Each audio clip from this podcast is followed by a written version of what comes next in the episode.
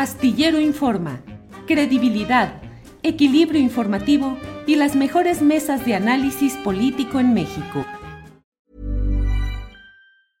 ¿Te preocupas por tu familia? Entonces, ¿por qué darles solo huevos ordinarios cuando pueden disfrutar de lo mejor? Eggland's Best, los únicos huevos con ese delicioso sabor fresco de granja, además de la mejor nutrición, como 6 veces más vitamina D, 10 veces más vitamina E y 25% menos de grasa saturada que los huevos regulares, además de muchos otros nutrientes importantes. Así que, dales los mejores huevos. Eggland's Best, mejor sabor, mejor nutrición, mejores huevos. ¿No te encantaría tener 100 dólares extra en tu bolsillo?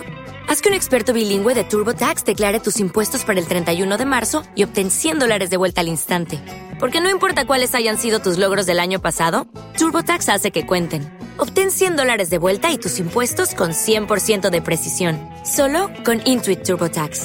Debes declarar para el 31 de marzo. Crédito solo aplicable al costo de la presentación federal con TurboTax Full Service. Oferta sujeta a cambios o cancelación en cualquier momento. Astillero Informa, credibilidad, equilibrio informativo y las mejores mesas de análisis político en México. La una de la tarde en punto, la una de la tarde en punto y ya estamos aquí en Astillero Informa. Muchas gracias por acompañarnos en este programa del viernes 2 de julio. Tenemos toda la información interesante, entrevistas, la mesa del más allá y la información más relevante a cargo de nuestra compañera co-conductora y productora de este programa, Adriana Buentello, a quien saludo con gusto. Adriana, buenas tardes. ¿Cómo estás, Julio? Muy buenas tardes. Oye, aquí este, en la Ciudad de México con un extraño verano. Ándale. La verdad es que está bien raro, Julio, un, un, clima, pues sí, que parece londinense, este, muy lluvioso, este, amanece muy frío, este, así que pues, eh, pues festejando, digamos que no hay mucho calor, pero con un extraño clima, Julio, y tenemos pues mucha información y como siempre un muy buen programa, Julio, con la mesa del más allá, la tan esperada mesa del más allá. Muy bien, Adriana, pues eh, en este clima cambiante que ya no sabe uno exactamente a qué se deben todas estas modificaciones, claro, hay mucha muchos comentarios y señalamientos acerca de los cambios climáticos, pero en fin, pues eh, vamos avanzando, Adriana, por favor, con la información que nos tengas preparada. Por favor, Adriana, adelante. Gracias, Julio. Pues efectivamente mucha información y sobre el evento de Morena el día de ayer, en el que Claudia Sheinbaum, la jefa de gobierno de la Ciudad de México, fue victoriada y le gritaron además presidenta Hoy en su conferencia, la, ciudad, la jefa de gobierno agradeció el apoyo, sin embargo, dijo que está concentrada en el trabajo en la ciudad los programas prioritarios que eh, ustedes conocen y que vamos a fortalecer hacia eh, pues los siguientes tres años en la Ciudad de México. Así que total concentración como jefa de gobierno en la Ciudad de México. ¿Y qué piensas sobre este apoyo que le da pues, la gente de Morena? Bueno, les agradezco, pero por el momento mi objetivo y mi obligación, mi responsabilidad es la atención de la Ciudad de México.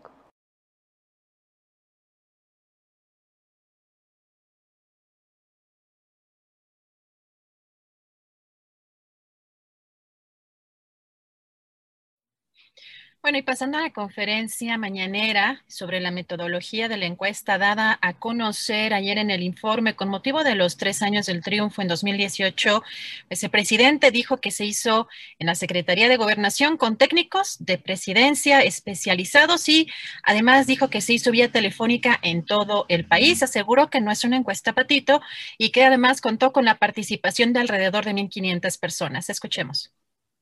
Sí, es una encuesta que se hace en la Secretaría de Gobernación con técnicos nuestros de presidencia, especialistas. Es una encuesta telefónica nacional, tiene ese sesgo porque no todos los mexicanos tienen teléfono, la gente más humilde no tiene teléfono. Sin embargo, eh, los especialistas sostienen que es un buen indicador de lo que la gente está pensando. No sobra aclarar que nosotros no somos iguales a los que cucharean las encuestas, porque hay quienes hacen encuestas a la medida de el cliente por encargo. Esto es distinto. Yo no podría dar a conocer una encuesta patito bueno, y recordamos este tema del incremento en el gas que dio a conocer ayer el presidente en su informe. Hoy en la conferencia mañanera, López Obrador anunció que el próximo martes tendrá una reunión para analizar la situación del precio del gas, que se ha elevado, dijo, por encima de la inflación y advirtió que si los precios del gas siguen aumentando por encima de la inflación, impondrá un precio máximo a este combustible. Vamos a escuchar.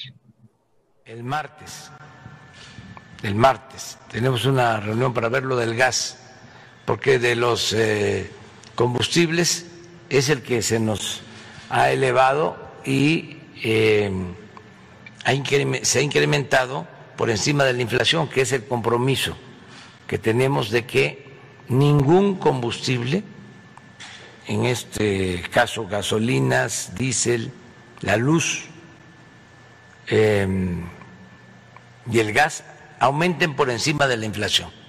O sea que no hay aumento en términos reales. Y en el caso del gas sí ha habido aumento. En el caso de la gasolina no, de ninguna de las gasolinas, de las dos, ni del diésel, ni la luz. Hemos cumplido incluso hasta por abajo de la inflación, de los incrementos inflacionarios. Pero en el caso de eh, del gas, no sobre todo, ¿saben dónde ha aumentado más el gas? Aquí, en la Ciudad de México. Y es porque existen monopolios que, este, controlan el gas. Y son redes de distribución que dominan hasta en las colonias. Ya estamos analizando el asunto. Respecto a las declaraciones de un congresista estadounidense quien pidió frenar la venta de la refinería de Shell porque, de acuerdo con él, eh, Pemex no tiene el talento ejecutivo, gerencial o técnico para operar la refinería Deer Park con seguridad. El presidente hoy, Andrés Manuel López Obrador, señaló que avanza este proceso para que Pemex compre esta refinería, aunque haya diversas opiniones. Escuchemos. Bueno, es un proceso de compra-venta que se está llevando a cabo. Ya ustedes conocen la historia de esa refinería. En el gobierno de Carlos Salinas, en vez de hacer la refinería en el país, se decidió comprar las acciones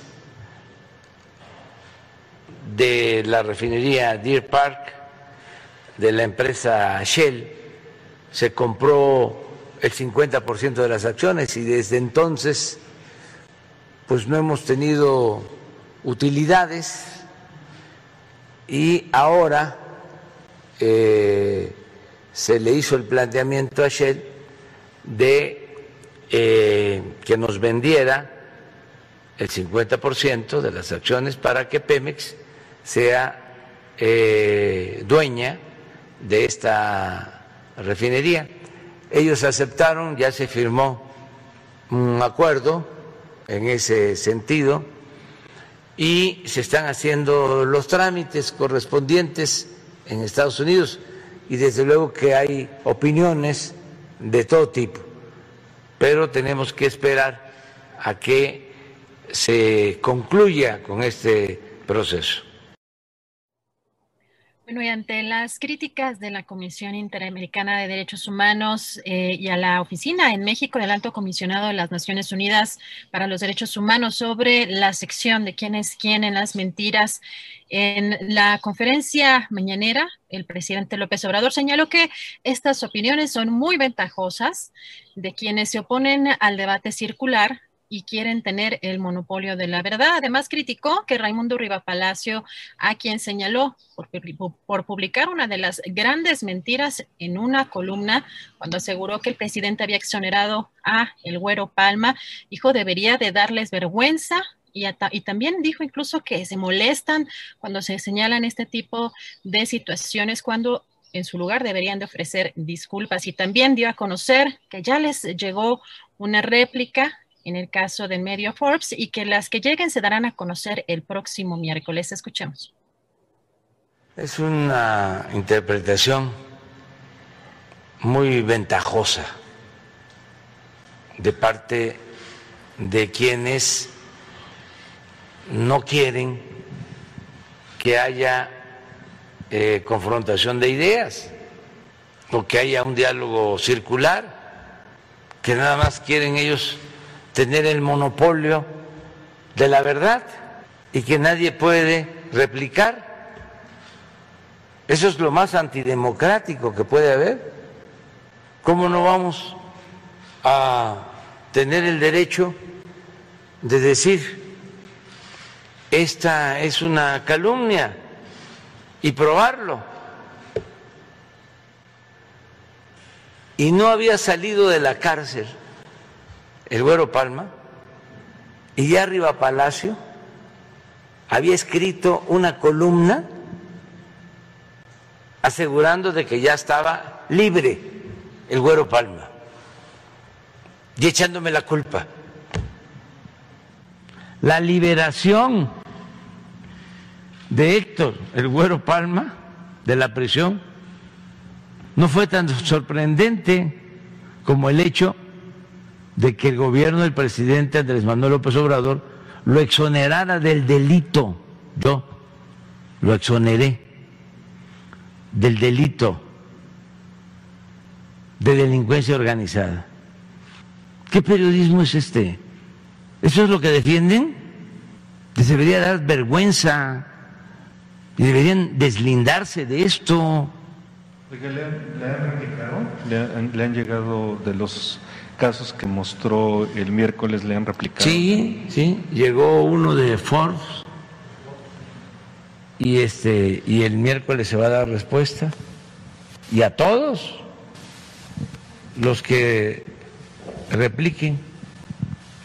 Pero miren esto, y todavía los señores se molestan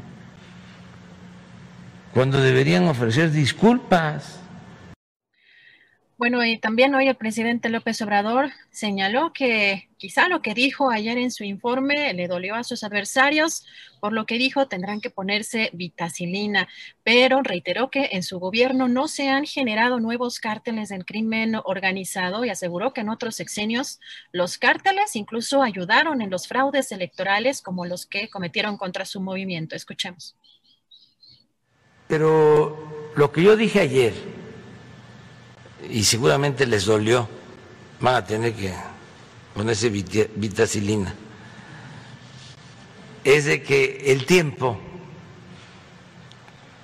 que llevamos no se han creado nuevos carteles, que nosotros heredamos estos eh, carteles estos grupos.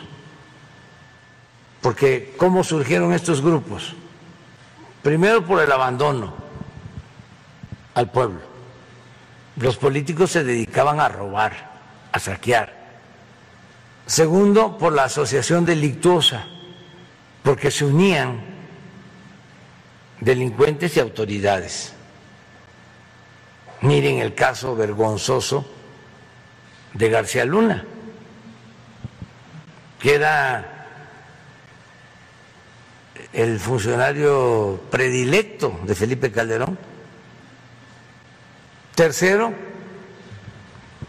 que les ayudaban en los fraudes electorales. Cuarto, que les permitían dominar en regiones y elegir, más bien nombrar a presidentes municipales, a directores de la policía en los municipios, hacían acuerdos con gobiernos estatales. Entonces eso se arraigó, les ayudaban a hacer el fraude en contra de nosotros.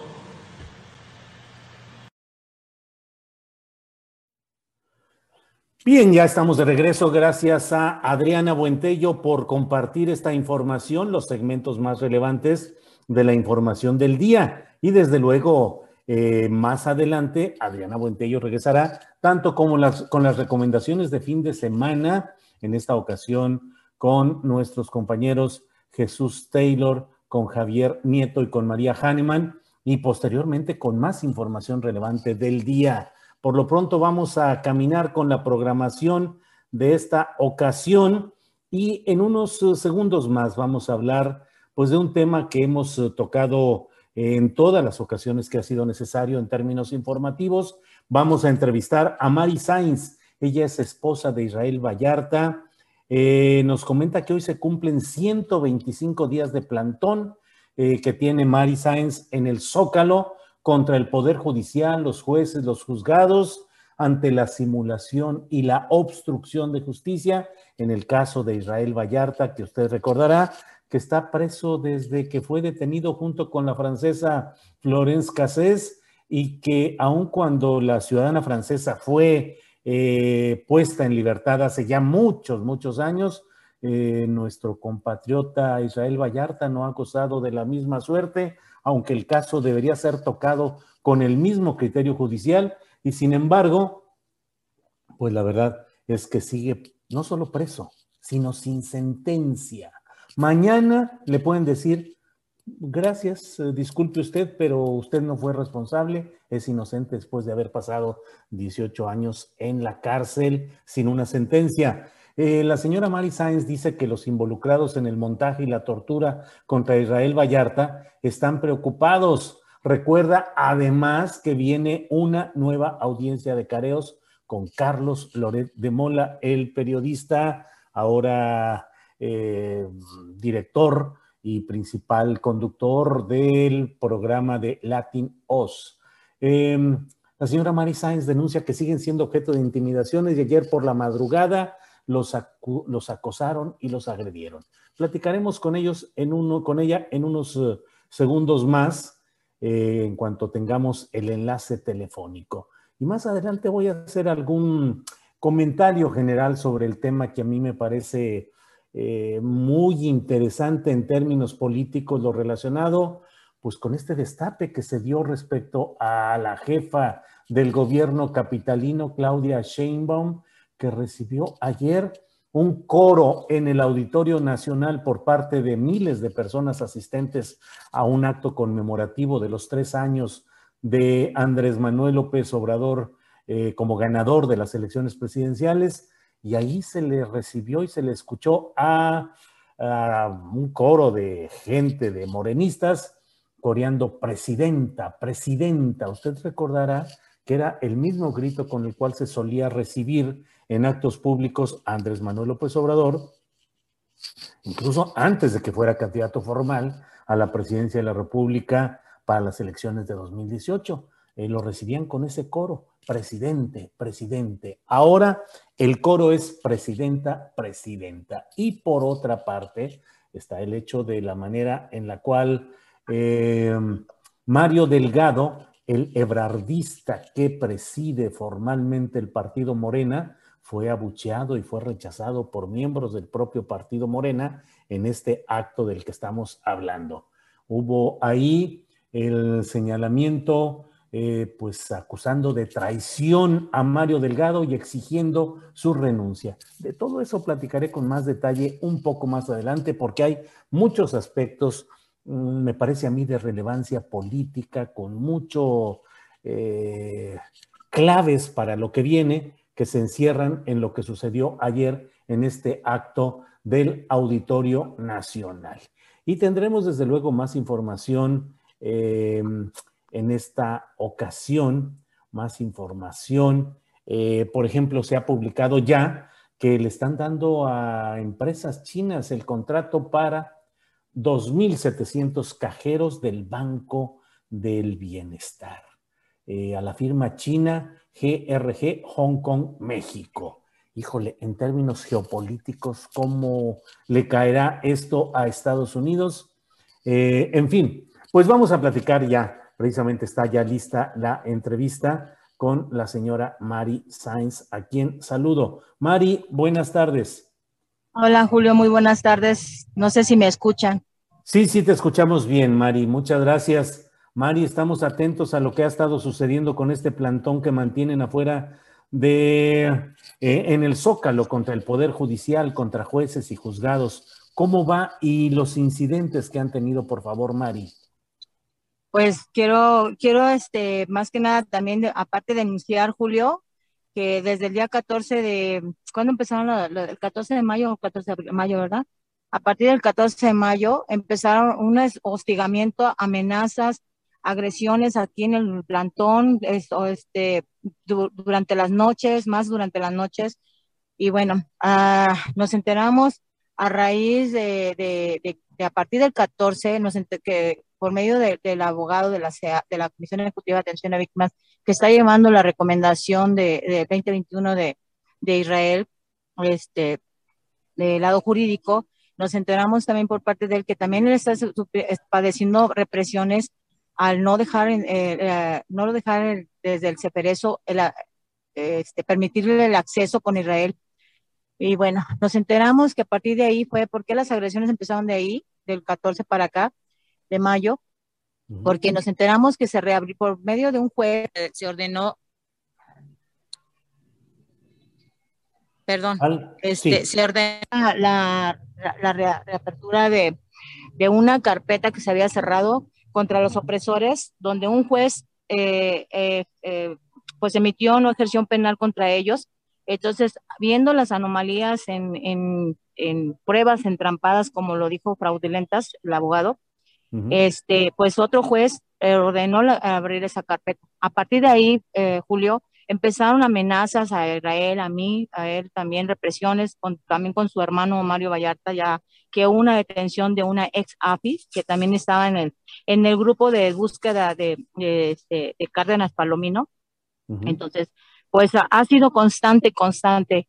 Y bueno, nosotros tenemos denuncias y denuncias y, de, y debido a todo esto, Julio, es que están tratando de callar. El viernes pasado a mí me trataron de levantar con engaños y desgraciadamente, o sea, yo, me, yo iba a cometer el error de, de, salir a la hora que me estaban pidiendo una, un, eh, también dinero para, para una, una, información y pues que nos, nos ven desesperados, ¿no? Entonces, eh, una información que, que, beneficiaba a Israel y ya después pues reaccionamos y nos dimos cuenta, tengo pruebas de, de, de, este, de dónde iba a ser ese depósito, Julio, y este, y la idea era que me querían sacar de aquí del plantón muy temprano sin que yo le avisara a nadie, y pues para levantarme por ahí, ¿no? A mi persona.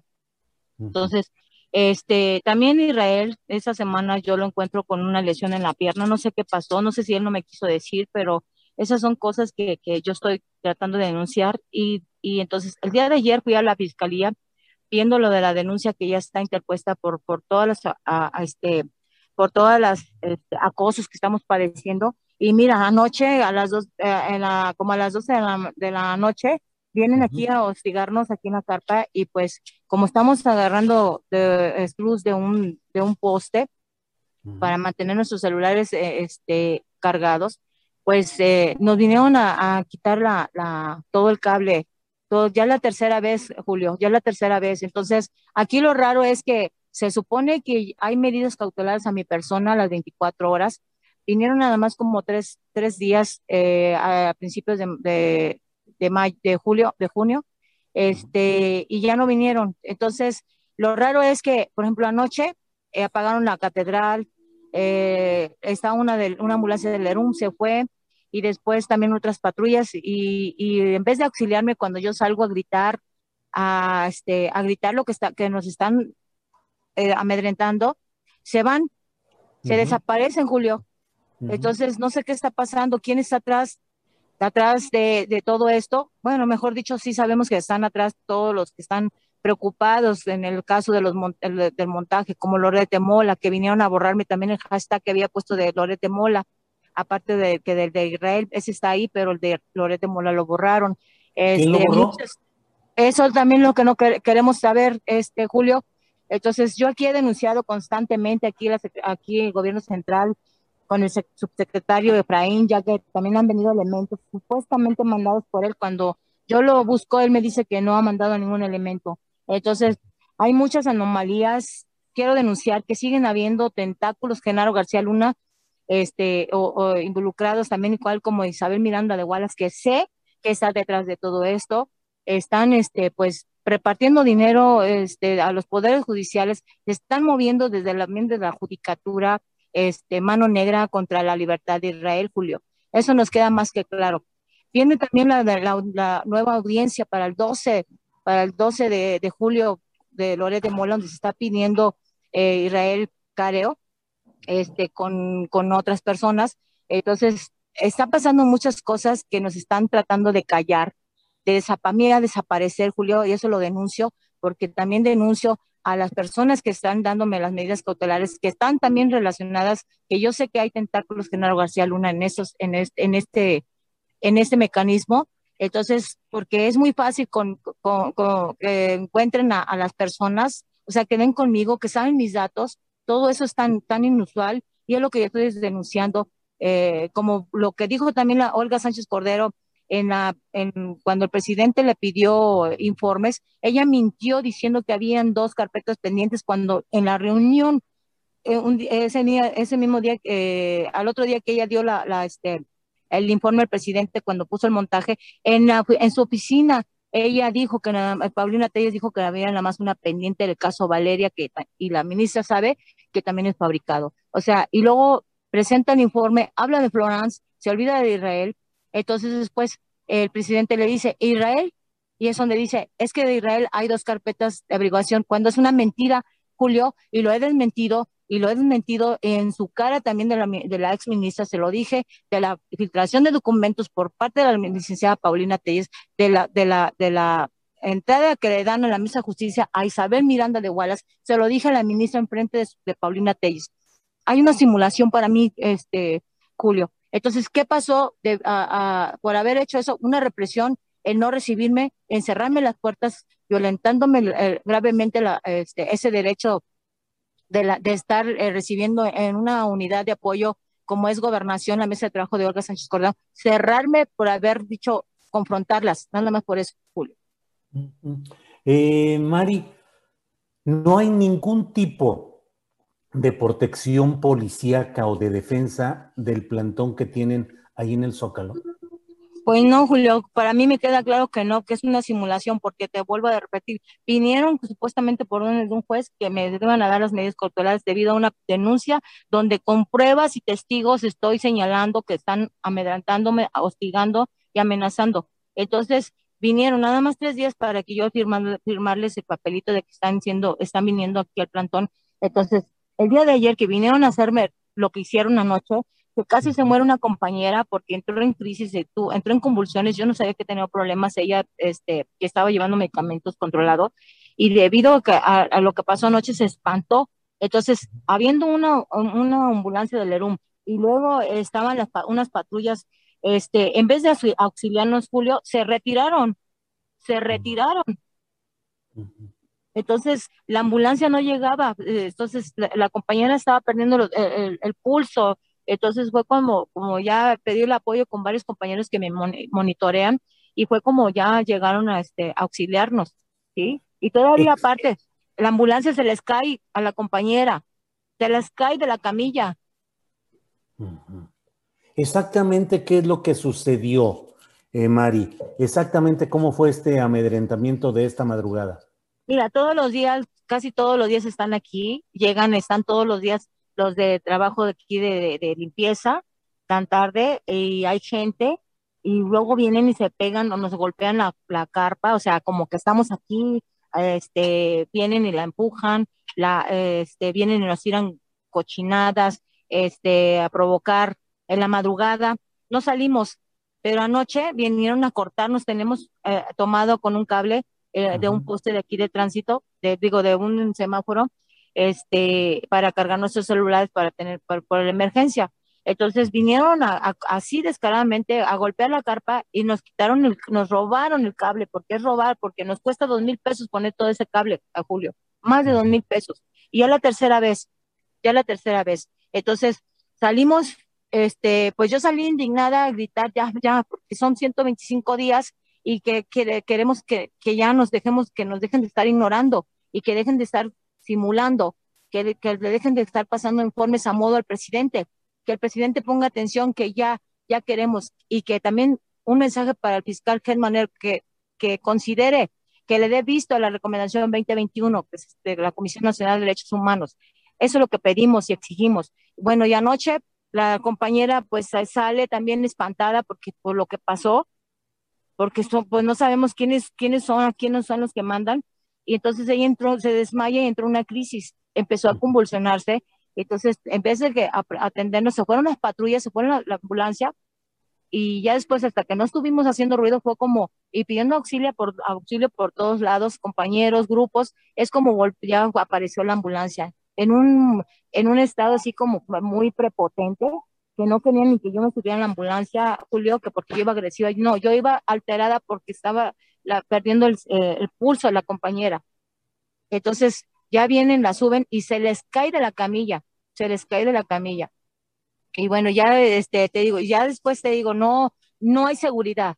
Yo, el, el, día también, el día de ayer temprano, vinieron de, la, de aquí de Derechos Humanos, de aquí, del de Viveros, y le comenté a la licenciada también, le dije, este, no están viniendo al, al monitoreo, no están viniendo, es mentira.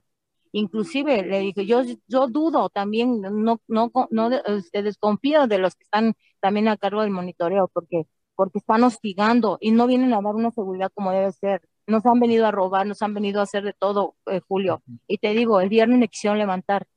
Claro.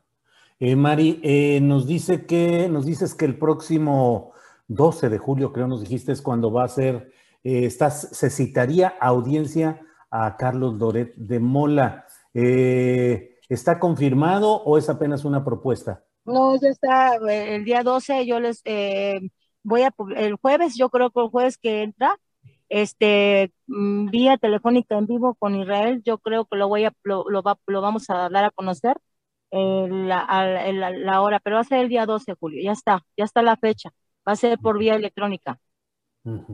Bien, pues eh, Mari, estamos atentos a lo que suceda. Cualquier cosa aquí podemos, eh, pues cuando menos difundir y dar a conocer y ir en la exigencia de que haya sentencia para Israel Vallarta. Así es que. Sí, es lo que ya pedimos, Julio, porque están entrampándola, tratando de entrampar, buscando que Israel se sea sometido a una amnistía cuando él no lo, cuando él es inocente.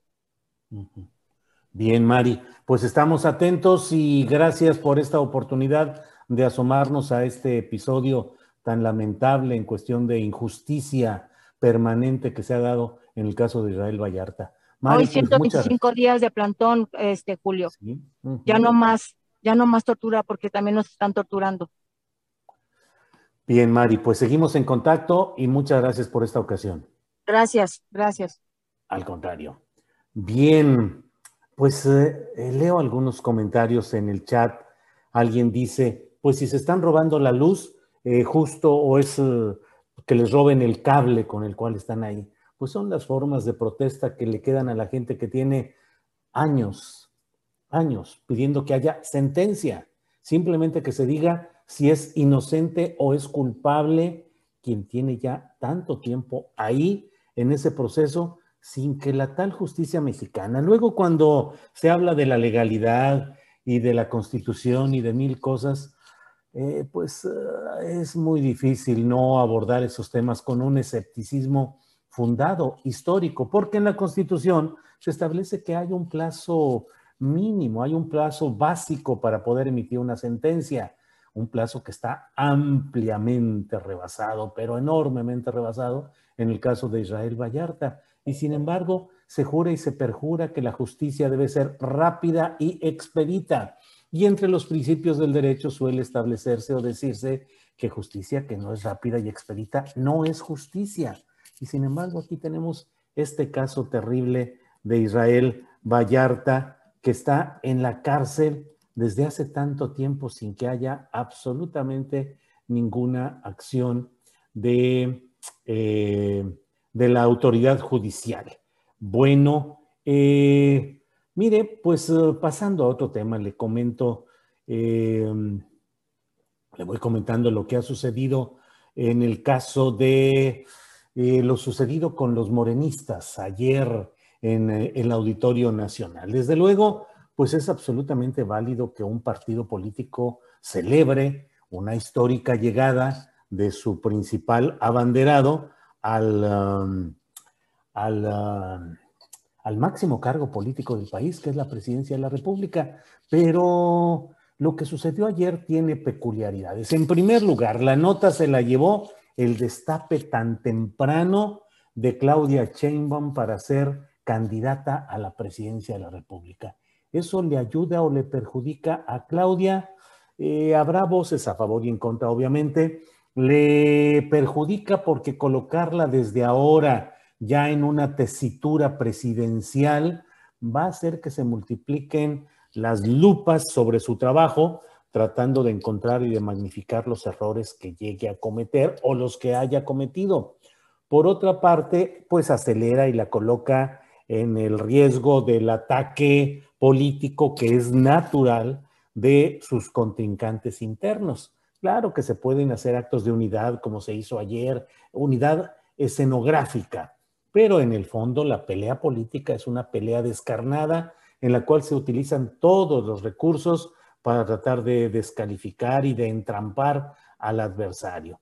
Eh, por otra parte, le ayuda a Claudia Sheinbaum el hecho de que al menos en apariencia ella quede en una situación eh, muy propicia para eh, muy propicia para colocarse a la delantera, para ir sumando la opinión y los, eh, el, interés de los grupos políticos que ven con claridad que hay una intención de hacer la candidata presidencial. A Mario Delgado le fue como en feria, le fue como en feria porque ha cometido una serie de despropósitos, de barbaridades y de abusos como presidente del Comité Nacional de Morena, conocidos y reconocidos en muchos lugares.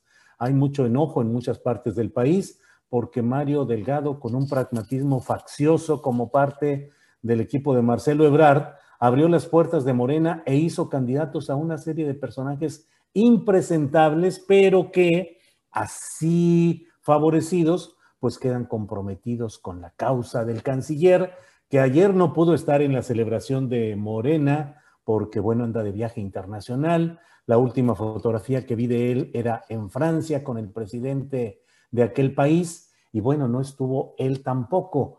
Em, entonces, bueno, pues hay que estar atentos a lo que viene en esta etapa política. Claudia mm, es empujada, fue una acción concertada, realmente planeada políticamente, o por el contrario, hasta sus propios adversarios la están empujando para exhibirla tempranamente en esa plataforma de, de futurismo político no lo sabemos. Lo único cierto es que el presidente de la República aún no llega a sus tres años efectivos de poder formal, apenas está cumpliendo tres años de haber sido electo y ya está desatada la cabalgata de los aspirantes a sucederle. Se habla, usted lo sabe, de los nombres de Marcelo Ebrard, de la propia Claudia Sheinbaum, eh, de Ricardo Monreal, eh, Gerardo Fernández Noroña, que no es de Morena, eh, no es de ningún partido, él formalmente participa con el Partido del Trabajo, pero no está adscrito, no es militante de ese partido, y él también aspira a alcanzar esa candidatura. En fin, una, recordando lo que decía el guerrerense priista Rubén Figueroa, que decía que la caballada estaba flaca, aquí la caballada de Morena parece, parece fuerte y amplia, pero yo mucho me temo que debido a hechos como el de la línea 12 del metro y otra serie de circunstancias, algunos de los miembros de esta caballada aparentemente tan briosa y tan bien nutrida, creo que desde ahora podemos ir eh, preguntándonos si de verdad, de verdad, eh, bueno, está eh, Tatiana Cloutier, que es otro de los nombres que se mencionan con frecuencia, pero pues ahí, ahí están las cosas en este partido, el partido que está en el poder.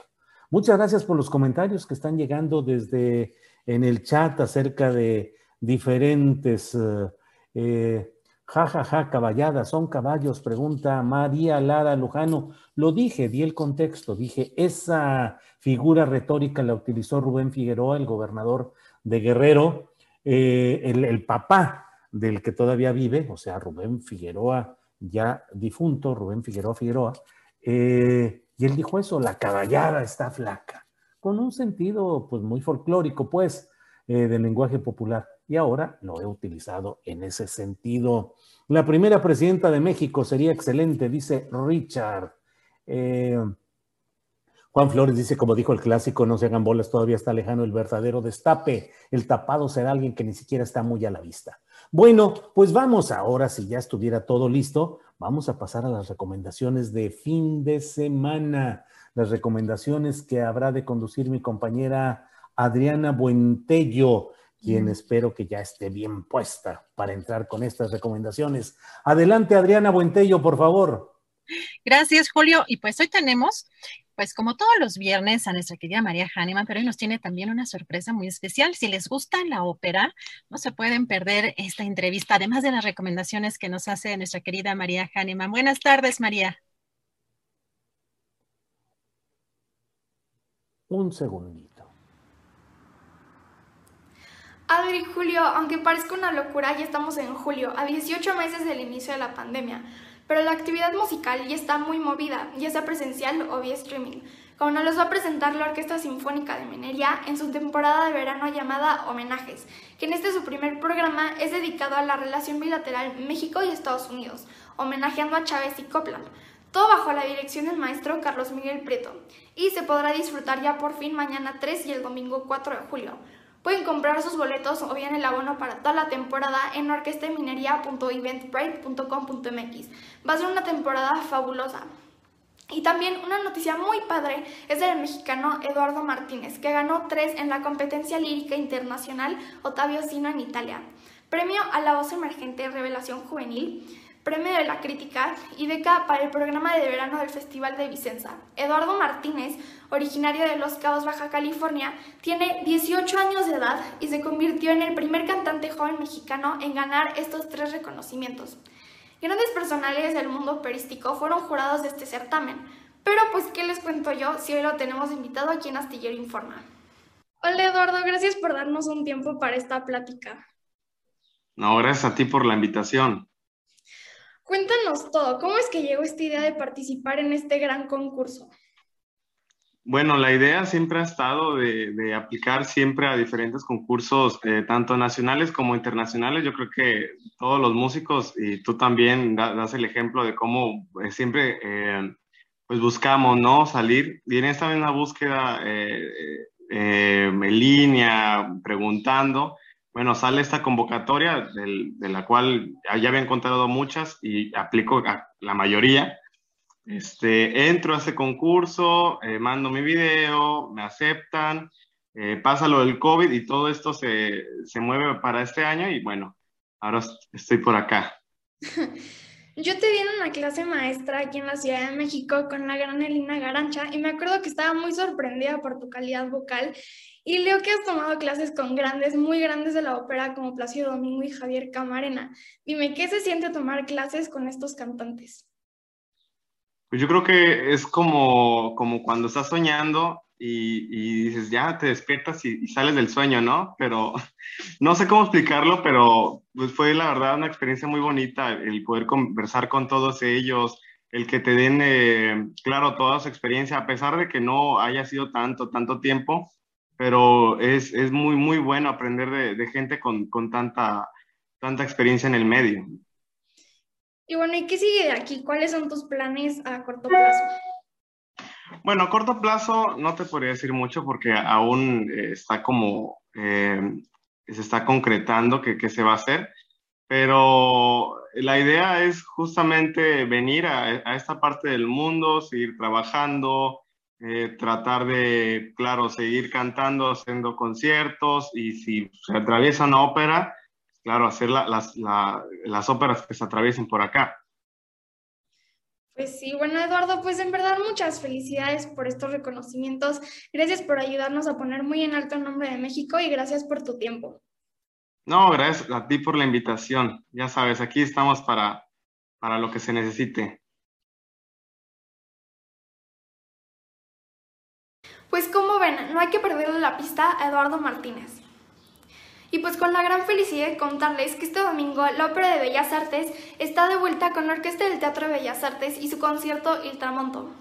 Estos conciertos van a ser presenciales de este domingo 4 y el del 11 de julio en la sala principal y consta de obras de Puccini, Respighi y Verdi, bajo la dirección del maestro Iván López Reynoso a las 5 de la tarde.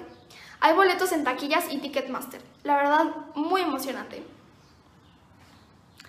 Y el 5 Jazz Club tiene este sábado 3 El Sol, una noche divertida donde el Sol revivirá los mejores estándares de soul, funk y jazz. Hagan sus reservaciones al 55 11 31 77 60. Recuerden que el aforo es solo de 30%. Y nuestros amigos de Música del UNAM este fin de semana nos invitan a escuchar un programa de Mozart a cargo de los quintetos of Brass y Toma 5. Mañana sábado 3 a las 8 pm, dentro del ciclo Recitales of UNAM, nos regalarán música de Wolfgang Amadeus Mozart a cargo de dos ensambles formados por miembros de la Orquesta Filarmónica del UNAM. Se trata del Quinteto de Metales of Brass y del Quinteto de Cuerdas Toma 5. Todo esto se podrá ver en sus plataformas digitales música.unam.mx, YouTube, Facebook, Twitter e Instagram Música UNAM. Y ahora sí es todo Julio y Adri. Y como cada semana y ahora más que nunca, pues no sabemos bien qué está pasando con este canal, les quiero recordar a la audiencia que Astillero Informa es un proyecto que se autosustenta y vive gracias a las aportaciones de todos ustedes. Aquí las cuentas por si quieren donar. Y los invito a seguirme en las redes. Me encuentran en Facebook, Instagram, Twitter, Spotify y YouTube como María Jane Mambera. Les deseo un musical fin de semana. Y si tienes un sueño, no te rindas. Pues muchas gracias a nuestra querida María Hahnemann por estas recomendaciones y por esta entrevista. Siempre nos deja asomarnos eh, al mundo de la música desde su perspectiva siempre tan importante. Y por supuesto, ya tenemos aquí también listo a Jesús Taylor, que nos tiene las recomendaciones también para este fin de semana, películas, series y más. ¿Cómo estás, Jesús? Muy bien, muchas gracias, Adriana. Saludos, saludos a Julio y a toda la audiencia ya estamos listos para otro fin de semana. Así es, perfectísimo. Pues, ¿qué nos tienes? ¿Qué nos tienes, Oye, pues mira, eh, voy a empezar con la recomendación de Prime Video. Es una película eh, nuevamente de un país que anteriormente fue parte de la Unión de Repúblicas Soviéticas Socialistas de la URSS, pero ahora en lugar de Georgia se trata del país de Estonia, un país que este está al norte, este, abajito de Finlandia, este, y bueno, es, un, es un país interesante, es un país pequeñito, y lanza una película eh, muy, muy buena, me parece muy interesante la, la, película, está en Prime Video, y el título de la película se llama Verdad y Justicia. Y es el mismo título en inglés, porque no intentaré pronunciarlo en estonio. Eh, eh, el inglés es Truth and Justice. Y bueno, es una película, mira, a mí me hizo reflexionar varias cosas. Eh. Tú sabes que nos han enseñado, nos enseñan desde niños a no rendirse, a no claudicar, a ser persistentes, perseverantes, que si te caes te levantes en el sentido estricto de lo literal. Cuando eres niño, pues estás aprendiendo a caminar, pues levántate, ni modo. Y, en nuestra vida, ¿no? No, no, no, este no rendirse suena muy bien y es bastante certero, ¿verdad? Porque si no, eh, claudicaríamos a la primera. Pero a veces según los contextos, puede ser medio engañoso. Y a veces nos agarramos de estas frases eh, porque es muy diferente ser luchón, ser perseverante, persistente, a ser terco, a ser eh, obstinado, a ser finalmente necio. Y eh, de eso trata la película. Es un hombre eh, está ambientada en 1870, fíjate, 1870 en Estonia. Carretas, sin luz eléctrica, toda esta situación. Y es un hombre que compra unas tierras, unas tierras que ya sabía él cómo estaban. Llega a esas tierras eh, con su esposa, prácticamente recién casado, y quiere cultivarlas. El problema es que sus tierras están anegadas, están empantanadas y para poderlas trabajar y sembrar en ellas, pues había que construir un canal, tratar de constreñir la tierra y que el agua se vaciara y que se secaran un poco para poder cosecharlas. Pero el canal tenía que pasar por el terreno, las tierras de su vecino, un vecino odioso, insoportable, Y bueno, ahí empieza una serie de, yo creo que de análisis muy bueno de la diferencia entre esto que, te decía, de ser obstinado, terco, necio, decía un amigo, es que eres terco, necio y reincidente aparte. Eh, y, es lo que vamos a ver, cómo eh, eh, a veces en aras de decir, quiero luchar, quiero tener la razón, creemos que somos sabios en nuestra propia opinión. Ese es un versículo, un proverbio en la Biblia, ¿no? Dice, no seas sabio en tu propia opinión, no seas necio, ¿verdad?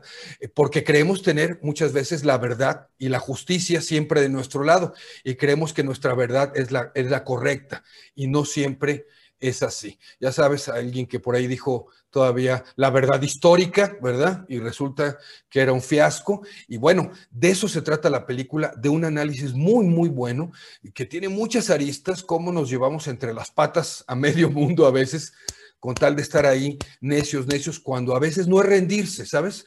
Es simplemente ser entendidos, ser sensatos, ser sabios y si las cosas tienen que cambiar, pues hay que cambiarlas, no, no, no pasa nada, ¿verdad? Eh, esta es la recomendación para Prime Video, verdad y justicia, eh, cine independiente, cine no comercial, bastante bueno. Y la segunda recomendación es de HBO, pero esta semana hago una variante porque ya se lanzó hace pocos días eh, la nueva plataforma de HBO que se llama HBO Max. No le voy a hacer propaganda, pero tiene muy buenas promociones. Los que estaban en la anterior HBO creo que el cambio es automático. Y eh, hay una película muy buena, basada en hechos reales, ambientada en 1991. En 1991 estaba en el mandato de la presidencia de los Estados Unidos George eh, Bush, el padre, y a él le toca el retiro de un juez que estaba en la Suprema Corte de Justicia, que se retira por edad que era Thurgood Marshall, que por cierto el año pasado recomendó una película basada en su vida que se llamaba así Marshall, El origen de la justicia. Un juez negro, el primer juez eh, negro en entrar como juez de la Suprema Corte de Justicia, un personajazo, extraordinario juez, y él se tenía que retirar ya por edad. Entonces Bush dice, bueno, para seguir balanceando las cosas, vamos a nominar a otro juez negro que se llamaba o se llama Clarence Thomas. El problema es que este juez negro no era bien visto por la comunidad, eh, ni siquiera por muchos de la comunidad negra. El mismo Thurgood Marshall, la película es bien interesante porque rescata eh, videos originales, originales, reales, ¿no? Reales, y sale al inicio, en los primeros segunditos, el mismo Thurgood Marshall, sabiendo que ya se iba a retirar, diciendo, no es conveniente, nada más porque se trata de un juez negro, el que sale, que entre por cubrir las apariencias otro juez negro. Y dice, fíjate, dice, la serpiente, sea blanca o sea negra, son igual de peligrosas, las dos muerden. Eh, y bueno, empieza una serie de cosas porque por protocolo el Senado tiene que aprobar y confirmar a la propuesta que hacía Bush. Y ese es el título de la película, confirmación. Confirmation es el mismo título en inglés. Y resulta que sale una mujer abogada, profesora de una universidad eh, que se llamaba Anita Hill, eh, diciendo que ella había sido sufrido de acoso sexual por este nuevo eh, juez que estaba siendo a punto de ser confirmado, Clarence Thomas. Y se hace, mi querida Adriana, todo un problemón. Y aquí ustedes van a ver en la película lo que se cumple, que siempre han peleado las mujeres, que se termina criminalizando a la víctima. Es una muy, muy buena película, de mucho, mucho problema en este sentido, mucha cosa que reflexionarse y también obviamente un tema que sigue mucho vigente, esto del acoso sexual, que se da en las grandes esferas también de la política. Algo sumamente interesante eh, que es muy contemporáneo ahorita es que uno de los personajes principales en la película es el que ahora es presidente de los Estados Unidos de Norteamérica, en ese entonces era senador, sale muchísimo en la película, era jefe de un comité de justicia dentro del Senado, Joe Biden, y otros más, otros que están ahí, eh, Ted Kennedy, que ya falleció, ahí sale, bueno, es una película eh, muy, muy interesante, muy buena, muy recomendable, el tema, por supuesto, no hay que dejarlo pasar, confirmación que está en HBO Max, sigue estando en la plataforma de HBO, la anterior, la Go, así que bueno, la pueden disfrutar. Al ratito, la tercera recomendación, los que quieran ver mi video, a las 15.30 horas, la recomendación que nos falta aquí, que es la de Netflix, una película polaca de cine independiente, cine no comercial lo pueden ver en mi canal de YouTube, que es Taylor Jesús, y que me sigan también de paso en mis otras redes sociales, que son eh, Taylor Jesús en Twitter, en Instagram, y lo que Taylor se llevó en Facebook. Perfectísimo, pero ¿nos puedes adelantar algo de, la, de, la, algo así como poquito, así, poquito, nomás para picarnos. De, la, de la de Netflix. La tercera, de la tercera. Pues mira, es una, es una película que cae en, la categoría de, de, medio de tensión, digamos, policíaca, eh, pero al ser cine independiente, no es esta acción policíaca de Hollywood, ¿sabes? Eh, pues se las digo de una vez si quieres, dos minutitos. Este, se llama eh, Horario Estelar. Prime Time es el título en, inglés y es un joven que entra a un estudio de televisión armado y toma como rehenes a dos personas ahí porque él quiere hacer una demanda y quiere salir en la tele. El problema es que es el 31 de diciembre de 1999, en plena celebración de Año Nuevo, toma dos rehenes y bueno, ahí lo interesante que hay que ver más que la acción, porque no la tiene como tal hollywoodense, es la indiferencia de la gente, la indiferencia de la gente en todo este sentido y la época en la que se desarrolla la historia. Eh, tú tienes un buen mensaje, pero si nadie quiere escucharte, de nada sirve.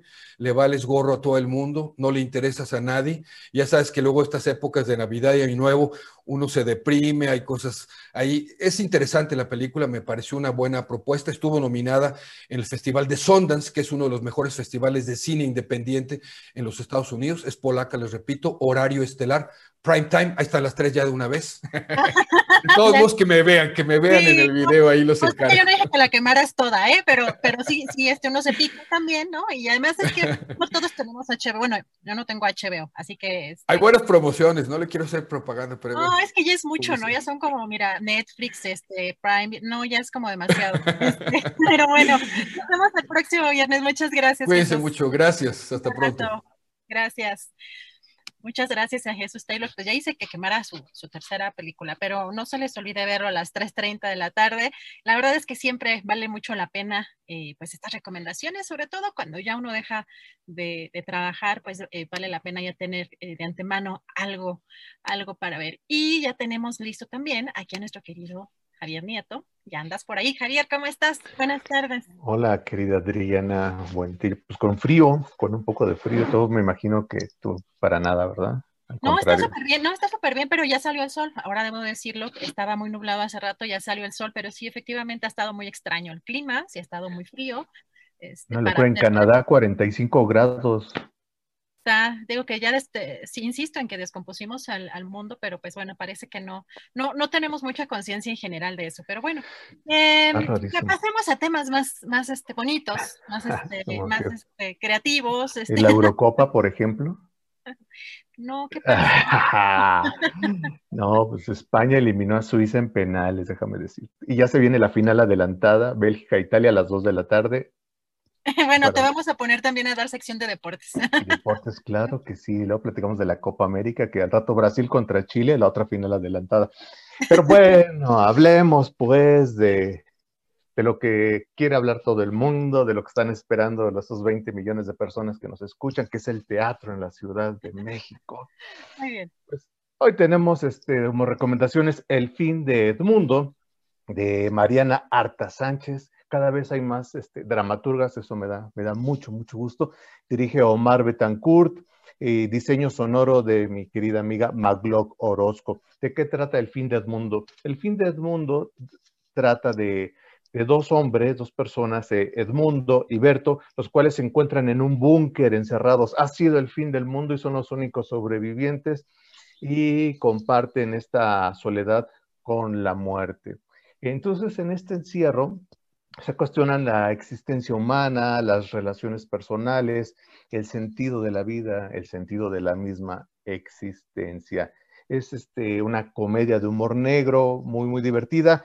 Eh, va a estar del primero al 18 de julio, se estrenó apenas, eh, todo este mes de jueves a domingo en los horarios habituales, jueves, viernes a las 8 de la noche, sábados a las 7, domingos a las 6, en el Teatro Benito Juárez, este magnífico espacio que lo único que le puedo reclamar es que no tiene estacionamiento, este, pero está, está muy, muy céntrico, una cuadra de reforma frente al monumento a la madre, muy bonito espacio, este Teatro Benito Juárez del Sistema de Teatros de la Ciudad de México.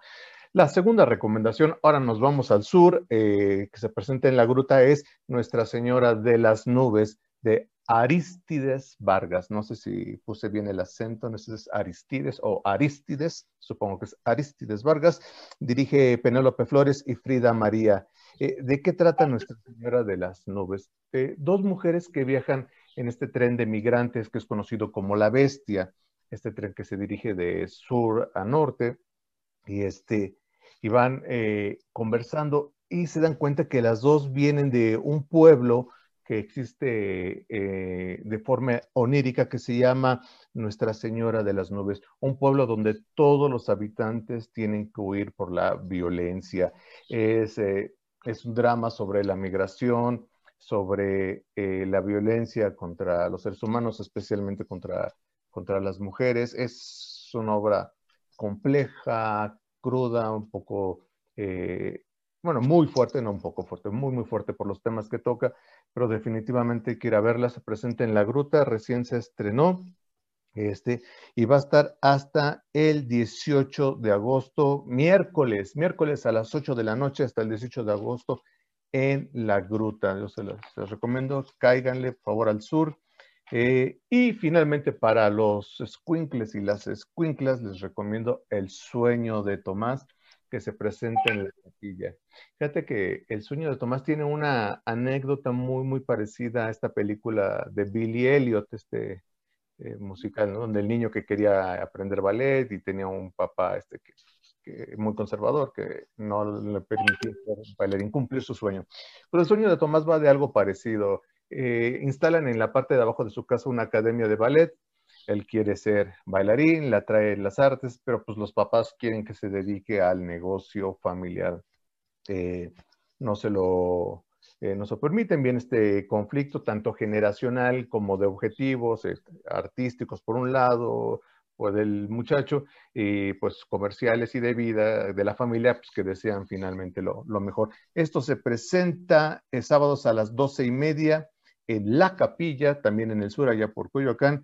Es de Berta Iriar, dramaturga este, pues de, de todas las tablas del mundo. Dirige Arisbel Morel Díaz. Sábados a las 12.30 en La Capilla, que está ahí en Madrid número 13 cáiganle. Y pues bueno, esas serían las recomendaciones, mi querida Adriana. La última recomendación es que salgan con paraguas porque va a llover todo el fin de semana. Así es. frío, suéter, paraguas, impermeable. Y este, pues no se pierdan las semifinales de la Eurocopa y de la Copa América que están bien padres. Bueno, y para seguir hablando de deportes, tus redes. Claro que sí, arroba Luis Javier NM, ahí hablamos de fútbol. Creo que es el tema que les interesa. Eh, yo creo que el fútbol, si se hablara más de fútbol, se pelearían menos en las redes. ¿eh? ¿Crees? No, sí, yo no sé qué les pasa. Y aparte, eh, repiten, repiten, es copy-paste, copy-paste, todas las frases con las que se agarran a. Ah, no, ah, no, no, no, eso se llaman bots, granjas de bots. Granjas de bots, no, ganarán bien. Pues sí, sí, sí, efectivamente. pero de aquí, este, no, no, me ha llegado. ¿Dónde tengo que mandar el currículum? No, no es cierto. Soy incorruptible, por supuesto. Este, arroba Luis Javier NM en Twitter o en Facebook, arroba Teatriboros. Ahí, ahí nos vemos para que platiquemos de fútbol, de teatro y de lo que se les dé la gana, que lo que quieran. Y si no, pues no. Ahí nos vemos, mi querida Adriana. Un abrazo, muchas gracias, Javier. Hasta el próximo viernes. Hasta el próximo viernes. Abrazo a Julio. Feliz fin de semana a todos. Gracias, gracias a Javier Nieto. Nos vamos a ir ya a un corte comercial, pero ya prepárense porque viene la mesa del más allá. Bueno, pues ya estamos de regreso. Muchas gracias Adriana Buentello por habernos compartido estas recomendaciones de fin de semana. Ya sabe usted la música con María Hahnemann, el teatro con Javier Nieto y las series y la... Eh, lo que sucede en el cine con Jesús Taylor. Bueno, pues vamos ahora a seguir adelante con ni más ni menos. Usted sabe lo que es la mesa del más allá. Mesa del más allá de este viernes 2 de julio. Vamos por formalmente inaugurada. Buenas tardes, buenas tardes, Ana Francis. Querido Julio, ¿cómo estás? Encantada de estar aquí y hago la música de fondo del Y mira, Ana Francis, ahora está puntualito. Don Fernando Rivera Calderón, ¿cómo ves? sí. O sea, peinado, peinado y bañado, Julio. Sí, sí, sí. Puntual, puntual y bien peinado, este, como corresponde al protocolo. Sé que no, no pasa frecuentemente, pero hoy me siento muy orgulloso de, haberlo logrado y de, y de verlos nuevamente, amigos. Ajá, bueno. Eh, Horacio, Horacio Franco, buenas tardes. Muy buenas tardes a todos. Espero que se entienda bien lo que estoy diciendo, porque estoy con el internet de mi celular, porque me falló la, me falló Total Play hoy, que es un muy buen internet, pero pues me quedé sin internet y entonces estoy aquí en el teléfono. Me subí aquí a la terraza donde hay más recepción, espero. Y bueno, espero que me escuchen bien y voy a responder los mensajes aquí en el otro teléfono que me colgué a la red de aquí de la casa de junto, que me permitieron mis vecinos. Así que aquí estoy. Muy bien, muy bien. Pues muchas gracias. Vamos a, esperar que todo camine adecuadamente. Eh, Ana Francis, ayer hubo un acto en el Auditorio Nacional en el cual los morenistas conmemoraron el tercer aniversario de eh, la llegada de Andrés Manuel López Obrador a la presidencia de la República y hubo expresiones de presidenta, presidenta en favor de Claudia Sheinbaum. ¿Qué te pareció? ¿Qué opinas sobre eso? Eh, por favor, tu comentario, Ana Francis. Pues fíjate que si yo hubiera estado ahí, que no estuve porque tenía examen final del semestre de la maestría, pero si yo hubiera estado ahí, supongo que hubiera gritado también, pues eh, es, es, es, sin duda que es un deseo y es un buen deseo. Es pronto, Julio, es muy pronto. Es decir, este, por disciplina democrática en este país ya tendríamos que, que que salir de las jornadas electorales algún día para vivir en la, en la política cotidiana y en, la construcción de ciudadanía cotidiana y no empezar a hacer esas elucubraciones. Pero también es cierto que es parte de nuestra, de nuestra cultura el asunto de las elucubraciones. Em, entonces, pues en ese sentido yo hubiera gritado, ¿no? Me parece que lo que responde la jefa de gobierno eh, cada vez que le dicen cómo vio, cómo vio los gritos, pues dice, no es tiempo. Cuando sea un momento, pues ya veremos, pero ahorita no es tiempo, ahorita es tiempo de gobernar. Entonces, pues sí, en ese sentido, la verdad es que ahorita es tiempo de ocuparnos de lo que nos truje, pues, ¿no? Del momento actual, que hay, ahora sí que hay mucho que hacer. Eh, seguimos con mucha parte de la casa tirada, hay mucho que escombrar, mucho que sacudir, barrer, planchar, y, este, y se nos juntan los trastes, pues, ¿no? Sí, eh, demasiado temprano todo, además, si tomamos en cuenta que el presidente López Obrador no ha cumplido ni siquiera la primera mitad de su periodo constitucional, Ana Francis. Ni siquiera, y luego ves que esas cosas también son, yo luego no entiendo mucho, pero empiezo a entender, este, como la quemadera, ¿no? En, las usanzas del viejo PRI, yo recuerdo que me han explicado varias veces, insisto, no entiendo tanto, pero eh, como las maneras de quemar un personaje antes de tiempo, ¿no? Que es básicamente ponerlo demasiado en el reflector este, para eventualmente hacerlo caer de alguna manera, pues, ¿no? Entonces, eh, yo también eh, metería un poquito de suspicacia en el asunto, pues, ¿no? De, de, de, qué cosas están moviendo. Insisto, tengo la suspicacia, pero no tengo pero no tengo más allá de, quién estaría moviendo qué hilos, pues, ¿no? hay, gente más, más abusada que yo para esas cosas. Pero hay cosas que así se mueven, pues, ¿no? En el asunto de ir poniendo a los personajes en la vitrina, en la vitrina, en la vitrina, en la vitrina, para al último poner este, el que está moviendo esos hilos, pues, ¿no? Entonces, nada más que ya vayamos aprendiendo también a tener esos colmillos políticos y ojalá me enseñen. Mm, muy bien, gracias Ana Francis. Eh, Fernando Rivera Calderón, ¿cómo viste ayer como espectáculo lo sucedido en el Auditorio Nacional? Digo, pues pareció el regreso de esa práctica tradicional del destape, la tapada, destapada y luego la chamusquina a Mario Delgado, que es una prolongación política, pienso yo, de Marcelo Ebrard. ¿Cómo viste todo esto, Fernando Rivera Calderón? Pues bueno, eh, si bien fue una celebración, eh, pues es que es como esos 15 años este, que empieza la fiesta muy, pues con mucha expectativa y mucha alegría y, como dirían los clásicos, tres doritos después, pues ya le están reclamando al organizador de la fiesta que invitó gente que no querían y el padrino borracho ya es gobernador de Guerrero. Entonces, es una fiesta que ya tiene, digamos, algunas divisiones internas y que, mm, y que si bien no hay que olvidar ese logro eh, político, democrático de toda la sociedad que logró desterrar, por lo menos este, espero que por mucho tiempo, a un régimen que, se había enquistado en el poder y que no permitía que sucedieran muchas cosas que ahora sí han empezado a suceder, pues sí creo que también dentro de, e, esos ganadores de la elección hace tres años, eh, pues ya hay algunas divisiones y yo ya veo pues muy claramente a los grupos obradoristas y los grupos morenistas. Yo, yo lo que Mira, Mario Delgado tiene virtudes políticas, pero también creo que en, este afán de querer ganar todo con, Morena, eh, está cayendo en lo mismo que ha llevado a la ruina el PRD. Y si no se da cuenta de ello, y si no es receptivo a lo que pasó ayer en medio de la celebración, pues este, no, no, no me imagino este, esta decisión del partido del presidente. O sea, deberían ser más receptivos en ese sentido. Eh, pero bueno, tampoco olvidemos el logro que hubo y los muchos cambios que se desataron a partir de ello y como dice Ana, lo mucho que falta, ¿no? Porque pues esto está empezando. Gracias, Fernando. Horacio Franco, tu lectura, tu visión de lo que pasó ayer en el Auditorio Nacional, específicamente el destape de Claudia Chainbaum, y eh, aunque eso no, no, se lo comenté a Ana Francis, pero también el tema de del abucheo o las acusaciones contra Mario Delgado.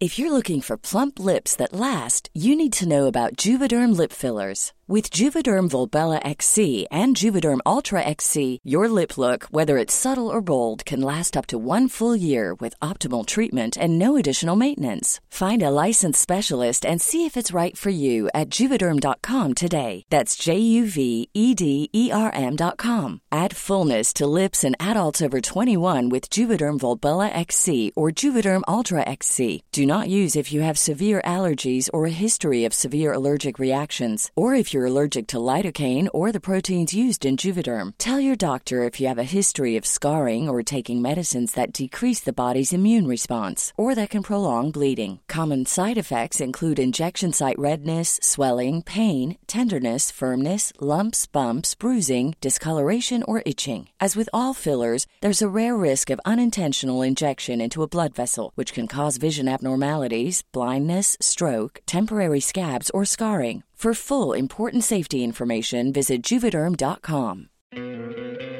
¿No te encantaría tener 100 dólares extra en tu bolsillo? Haz que un experto bilingüe de TurboTax declare tus impuestos para el 31 de marzo y obtén 100 dólares de vuelta al instante. Porque no importa cuáles hayan sido tus logros del año pasado, TurboTax hace que cuenten. Obtén 100 dólares de vuelta y tus impuestos con 100% de precisión, solo con Intuit TurboTax. Debes declarar para el 31 de marzo. Crédito solo aplicable al costo de la presentación federal con Turbo Tax Full Service. Oferta sujeta a cambios o cancelación en cualquier momento. Híjole, yo, a mí también me invitaron, yo por, por exámenes y por lo de mi sobrina que desapareció, que ya apareció después en la tarde, no pude ir, ¿no? Estábamos ocupados con eso y también con clases y exámenes finales en el conservatorio. Y me disculpé con Alejandra Frausto, quien fue quien me hizo favor de invitarme, pero eh, hay, pues es una cuestión, eh, como, como bien dijeron mis queridos colegas, ¿no? Es que es muy temprano para, para, para tanto para cantar victoria como para determinar, como para, eh, como para nombrar, como para, yo creo que es mejor lo que debería de ser Morena, sería enmendar todos los errores que han tenido y sería finalmente hacer una, una, un borrón y cuenta nueva de lo que esperamos nosotros, debería ser un partido o un movimiento, otra vez vuelvo a decir, yo nunca le digo partido, porque no me gustan los partidos, este fue un movimiento de regeneración nacional, como su nombre lo dice, y que lo que deberían hacer es, enmendar, es corregir, es finalmente nombrar a quien se deba nombrar, sí, pero, pero pues no con esos signos de división y de abucheos y de, y de, y de, y de sacarse este, personas haces eh, debajo de la manga. Yo creo que yo creo que deberían comportarse un poco más institucionales, civilizados. Y fíjate que deberían aprender ese hermetismo tan hierático y tan, tan fuerte que tenía el PRI, ¿no? Que, que era de, de, juguete, obviamente, era de hormigón armado, pero pues finalmente se les cayó el teatrito, lo vimos antier con todo esto que hubo en el PRI, pero que deberían de tener un poco más esa, de, de conservar esa imagen eh, y no nada más falsa, porque dentro del Morena hay mucha gente muy valiosa. Está el Instituto de Formación Política, ¿no? El del de, Fisgón, que es un, y que tiene gente muy, muy enormemente valiosa. Eh, están muchos diputados, senadores, están muchos, mucha gente trabajando dentro de Morena y del mismo gabinete, que son enormemente valiosos. Yo no entiendo por qué esta, este flaqueo de, que indica nada más una sede de poder y una sede de controlar las cosas tan, pues poco convincentes, tan deprimentes. A mí me deprime mucho, porque si de por sí no creía yo en los partidos políticos, pues ahora menos, ¿no? O sea, ahora se me hace que, que, que, pues van de Guatemala a Guatepeor, ¿no? Como dice el dicho, ¿no? Y yo creo que en ese sentido deberían enmendar lo antes posible todo lo que han hecho de mal, ¿no? Y todo lo que se quede Mario Delgado, se vaya Mario Delgado, nombre no, no nombren, este, o sea, todo lo que hemos visto que no nos gusta, porque no nos gusta, ¿no? Pues hay que, hay que enmendarlo. esa sería la tarea fundamental antes de, empezar a hacer esto que quieren hacer o lo que pasó en el auditorio ayer, ¿no? Enmendar, enmendar y más enmendar y corregir y demostrarle a la gente que sí son un movimiento. Bien, Horacio, gracias. Ana Francis, se me olvidó o no reparé en preguntarte también tu opinión sobre lo sucedido con Mario Delgado, el abucheo, lo que hubo de expresiones de traición y exigencia de que renuncie. Fíjate que la primera vez que eh, me tocó participar, no, no fue la primera vez, pero que me tocó participar, digamos, más activamente en un encuentro feminista fue aquí en la Ciudad de México en el 2009 yo era parte del comité organizador, la parte de cultura, no sé qué, y entonces estábamos aterradas porque cometimos un montón de errores. Este, los aviones a muchas les llegaron bien tarde, pero los hoteles eran un desastre, se nos hizo bolas el engrudo con el acomodo, en fin. Ya en la inauguración ya estaban ahí 1.600 mujeres feministas latinoamericanas sentadas, y déjame decirte, Julio, que pues gánales una a las feministas, me explico, o sea, no es un público sencillo y enojado peor tantito, ¿no? Entonces dijimos, ¿qué hacemos? ¿Qué hacemos? No sé qué. Y dije, pues yo me visto de pollo y empiezo, ¿no? Entonces me vestí de pollo, así con plumitas, ya sabes, mi disfraz del, de la lagunilla. Y entonces, pues salí y dije, vine aquí porque me dijeron que necesitaban apoyo. Y ya, aquello se relajó y la gente estaba muy divertida y ya, y nos empezamos a pitorrear de todos los cagadones que tuvimos este, ¿no? En tanto pollo conté la historia de todas las que no llegaron porque el avión no llegó, o sea, por todos los desastres que cometimos. Y nada, lo que te quiero decir con esto es que eh, luego la gente se espanta mucho como de este tipo de discusiones fuertes y los movimientos se mueven. No necesariamente hemos visto cómo discute un partido internamente, porque el PRI se cuadraba y no lo vimos. ¿no? Es decir, lo vio quien habrá estado allá adentro. Y sabemos un montón de historia y de mitos urbanos de cómo se comportaba el PRI. ¿Cómo se ha comportado el PAN internamente? Pues a saber. Sí vimos, por ejemplo, cómo cuando han tenido candidatas mujeres, pues las dejan solitas en los estadios vacíos, pues, ¿no? Hemos visto como de pronto esas actitudes, pero no sabemos cómo discuten internamente. Medio vimos al PRD y medio vimos, como dice Fernando Rivera Calderón, cómo el PRD empezó a tecnocratizarse, desinflarse, o esa cosa que le pasó y que ahora es esa cosa que es que ya ni es, pues, ¿no? Entonces, yo pienso que hay una cosa que es importante considerar, que es que a Morena le esponjó la tacha, pues, ¿no? Eh, tiene mucho más espacios de poder de los que pensó tener en algún momento, yo, yo, yo quiero suponer. Y en ese sentido, este, pues, pues ahora sí que les creció, es como cuando te crece el, te crece el chamaco y le crecen los pies y ya no tienes zapatos, se hace un desmadre y entonces eso hay que ordenarlo y hay que organizarlo. creo que por un lado estamos viendo una discusión viva y ver una discusión viva siempre es muy, muy agradable. Y segundo, pues en esa discusión viva se van tomando decisiones, se van abucheando personas, se van dando opiniones como se van dando. Y ni modo, creo que Mario Delgado pues tiene que apechugar, ¿no? Tiene que apechugar el abucheo y preguntarse de dónde viene el abucheo, por qué y qué cosas hay que cambiar el rumbo y etcétera. Pues creo que por un lado estamos viendo una serie de movimientos que qué padre que los veamos, por otro lado, sin duda que hay que poner las barbas a remojar con respecto al camino que ha tenido el PRD y en lo que se ha convertido y limpiar y limpiar y limpiar y no olvidemos que se está construyendo otra lógica partidista también. Es decir, no hemos visto partidos vivos. No sé si estoy siendo clara con lo que quiero decir, pues, ¿no? Pero seguramente el PRI hasta antes de los setentas fue una cosa más viva, pues, ¿no? Después vimos un monolito. A mí ya me tocó ver el monolito. El monolito que, hizo que Beatriz Paredes se alineara en contra del aborto, pues, ¿no? Una feminista que se alineó en contra del aborto. Yo espero que no se esté construyendo un monolito y espero que no se esté construyendo un desmadre tampoco, pues, ¿no? Espero. Bien, gracias Ana Francis. Fernando Rivera Calderón, em, pues la nota política fue este tema del los, el coro de presidenta a presidenta hacia Claudia Sheinbaum y el, el rechazo o el repudio de una parte de los asistentes a Mario Delgado. Pero pues antes de eso hubo el acto oficial en Palacio Nacional donde el presidente López Obrador pronunció un discurso en el cual, pues como es natural para todo político en activo, pues hizo un resumen de los logros positivos que considera haber alcanzado durante este lapso, pero además eh, habló de que hay legitimidad de sus adversarios, que son adversarios, que no son enemigos, y que tendrán siempre un respeto sin límite. Me pareció a mí muy interesante porque me, Creo a veces, eh, Fernando, que estamos entrando en una etapa en la cual un segmento, el morenista, y del otro lado igual, creen que el adversario no tiene legitimidad, que están condenados históricamente unos por chairos, otros por fifís, unos por izquierdistas, otros por conservadores. Me pareció interesante ese planteamiento de respeto que, en todo caso, veremos si se lleva realmente a la práctica. Pero, ¿qué te pareció este llamado como una civilidad democrática? Fernando Rivera?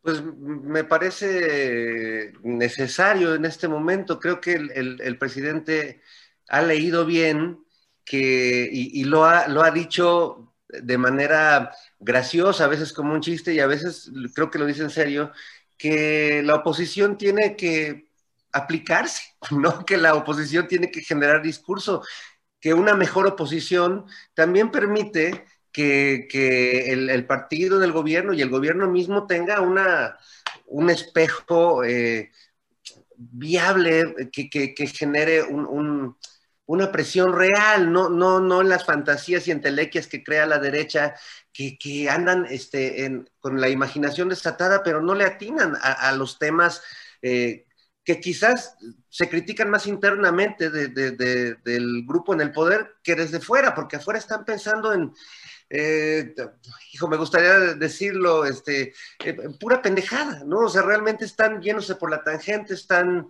eh, buscando que si el calcetín, que si el detalle, que si...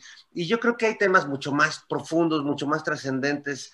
Que, creo que el presidente sí está poniendo el, dedo ahí. O sea, lo que está en juego los próximos tres años es el futuro, ya, ya, ya, el, sueño de López Obrador, todos sus años buscando la presidencia, eso ya, eso está en camino. Lo que viene en juego es realmente qué va a pasar con el país, hay, dos grupos muy enfrentados, hay dos poderes, hay un poder económico tremendo, con voces en todos los medios importantes de comunicación, y hay otro que tiene que ver con el poder de la base popular, de, la gente que ya no le crea a los medios, que ya no le creemos a los medios, que, a, muchos de ellos, que ya no vemos a los periodistas encumbrados estos como líderes de opinión, que sabemos que mienten reiteradamente.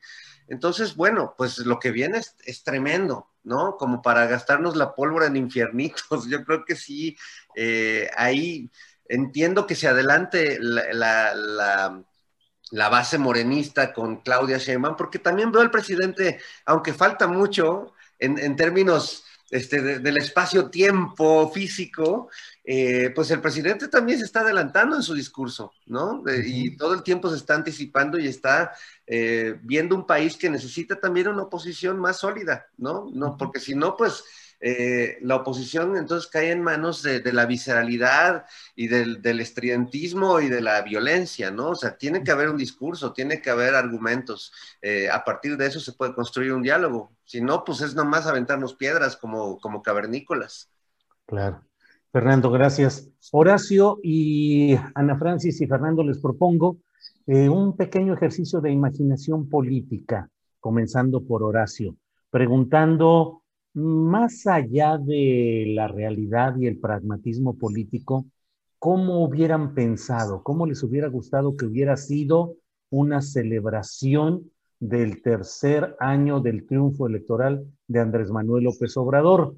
Eh, desde mi punto de vista, hubo una primera parte en lo que hubo en el Auditorio Nacional que fue pues interesante musicalmente, eh, culturalmente, y luego, esa es mi opinión, se cayó en un remedo de los tiempos priistas con discursos muy laudatorios del jefe máximo, una serie de, expresiones que pudiendo ser eh, producto de la reflexión de quien las emitió, pero a mí me quedó una sensación eh, de que uh, esa parte no correspondía al cambio de tiempo y al cambio de formas que se, que se debería impulsar eh, desde el partido que es el Partido Movimiento Morena. Así es que Horacio, te pregunto, ¿tú cómo pensaste o cómo te imaginaste alguna vez que podría ser una celebración de tres años de la llegada al poder de un personaje como López Obrador? ¿Qué le hubieras agregado y qué le hubieras quitado a lo que viste ayer? Con o sin pandemia, pregúntote, porque también tiene mucho que ver. Tiene muchísimo que ver y, la pandemia fue definitoria y definitiva para toda la, el, el, encauzamiento del gobierno de Andrés Manuel López Obrador y pues la celebración o no celebración por esta, por esta pandemia, ¿no? Eh, de hecho, pues ya estamos a mitad de sexenio, tres años de que ganó, ¿no? Y que hubiera sido una fiesta como, como las del Zócalo. O sea, si no hubiera habido pandemia, una fiesta como la, en la que yo tuve, tuve el honor de tocar ahí, me invitaron a tocar para la celebración del primer año, el primero de julio de hace dos años, eh, y que yo creo que, o sea, hubiera sido, pues en mi imaginación hubiera sido lo correcto, ¿no? Que, el pueblo fuera a apoyar como el pueblo ha apoyado siempre esta gran preferencia que tiene Andrés Manuel por parte del pueblo. Y eh, hubiera sido para mí fundamental que se hubiera hecho en el Zócalo. Hacerlo en el Zócalo hubiera sido suicida. Yo no vi cómo estuvo el auditorio, digo, no tenía cabeza, tenía que hacer exámenes, no pude hacer este acto de presencia ni nada, ni virtual ni nada, pero ojalá que en el auditorio haya sido bastante esparcido el público para que no vayan a criticar que después este, ha habido aumentado los contagios porque se llenó el auditorio. Yo creo que hay que ser sumamente cuidadosos con eso, no sumamente cuidadosos, ¿no? Me hubiera encantado que me hubieran invitado al espectáculo musical. No, no, no, no me invitaron, pues está bien, o sea, no, no importa, no importa. hubiera ido con todo el amor del mundo, pero no puede. Entonces, eh, ¿Cómo hubiera gustado que fuera? Pues sí, multitudinario, masivo, sin pandemia, nada más. Y todo lo demás, pues eh, yo creo que se hubiera quedado, para mí hubiera estado mejor, dadas las circunstancias que están platicando, que se hubiera quedado en este mismo informe este, en, Palacio Nacional, donde había muchas damas de rojo y estaban ahí este, todas las, damas del gabinete, excepto una, no me acuerdo si fue Alejandra Ross que estaba vestida de blanco, pero había mucho color rojo ahí y los funcionarios y me dio mucho gusto ver que, o sea, que todo, dijéramos, marchó y funcionó, ¿no? Y lo que dijo el presidente, pues obviamente, pues tiene sus, sus, sus, sus sus pros y sus contras, pero finalmente él tiene su razón en lo que dice y, y pues ojalá que habláramos de todo este quién es quién, porque sí me gustaría este, abundar un poquito sobre eso, querido Julio, si se puede después. Claro, claro, con mucho gusto. Em, Ana Francis, ¿qué le hubieras puesto? ¿Qué le hubieras quitado? ¿Cómo te imaginaste alguna vez que podría ser una celebración de este tipo? Fíjate que es muy interesante tu pregunta. Bueno, yo me hubiera imaginado una verbena popular en el Zócalo, porque además las extraño muchísimo, pues, ¿no? Con kermés y con, ya sabes, y las aguas y el pozole, y, ¿no? Como en ese, claramente soy muy tragona, pero como en esa onda me hubiera imaginado, y para que la gente pasara por ahí, y escenario con artistas y con las cosas que ha habido, con los artistas, los, los chamacos de los semilleros creativos que lloras de la felicidad cuando los ves, en fin, todo eso, ¿no? Em, hay una cosa muy interesante, es un triunfo el que estamos celebrando, pero no es como cuando gana el fútbol un equipo y entonces ya ganó, ya tiene la copa y va a ser el triunfador de aquí hasta que alguien se la gana, ¿me explico? Y esa es una felicidad fácil, simple, muy, muy divertida y muy bonita, pero es, una, es, pero es un triunfo sencillo de celebrar, pues, ¿no? Aquí, por supuesto que tenemos muchos de que celebrar en, en términos de que de que como movimiento social, nacional, político, etcétera, detuvimos el avance de una cosa horrorosa. Y creo que estamos en eso, ¿no? En ese frenón todavía eh, de, aquella inercia espantosa. Em, pero todo es bien complejo. Hay muchas inercias que siguen jalando para adelante, hay muchas decepciones en el camino y decepciones que tienen que ver con que las cosas no se resuelven de un día para otro, ¿no? Es decir, que aunque el presidente diga se acabó la corrupción, es decir, no dice se acabó la corrupción pensando que se acabó la corrupción. Me explico, sería estúpido pensar que, que, que, que, lo dice con ese sentido, pues, porque no es magia. Es decir, por lo menos desde arriba se acabó la intención corrupta o la intención de gobernar de forma corrupta, pues, ¿no? Y en ese sentido, pues hay harto que hacer. Entonces, es muy curioso, fíjate, desde que mis amistades y eso este, saben que, voy que voy a ser diputada a partir de septiembre y tal. Cada vez que me ven, ¿no? Llegan y me dicen, pero a ver, ¿qué está haciendo fulano de tal en no sé qué institución? No sé qué. O pero a ver, espérame, yo fui el otro día a no sé qué institución y me enteré que el del almacén sigue pidiendo dinero para, ¿no? Etcétera, etcétera, ¿no? Entonces, bueno, claro, sí estamos celebrando el principio de un cambio de régimen en lo que el régimen va cambiando, ¿qué creen que va a pasar? Sale toda la porquería y nos embarramos de porquería. Entonces, ¿cómo se celebra ese triunfo? Sabiendo esa realidad. Pero México es un país telenovelero y futbolero. Y en las telenovelas, en las malas telenovelas a las cuales nos, tuvo, nos tuvieron sometidas las dos televisoras durante tantos años, los personajes son buenos o son malos y la realidad no es así.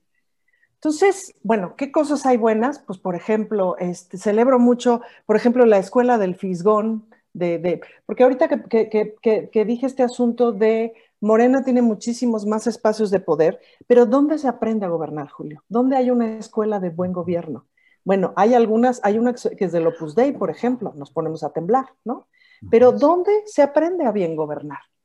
Pues eh, por lo pronto haciendo, y equivocándose y etcétera. Entonces, esfuerzos como estos de educación interna partidista, pues me parece que son muy buenos, pues, ¿no? Hay muchas cosas que están ocurriendo y que se están formando. Entonces, es una celebración compleja. Por eso me parece que la verbena hubiera sido muy bueno, porque en lo que te comes la flauta y, y celebras con fuegos artificiales y qué sé yo, pues sí, sientes esa alegría popular, conjunta, comunitaria, de estar cambiando la historia, pues, ¿no? Esa sensación de estar cambiando la historia conjuntamente.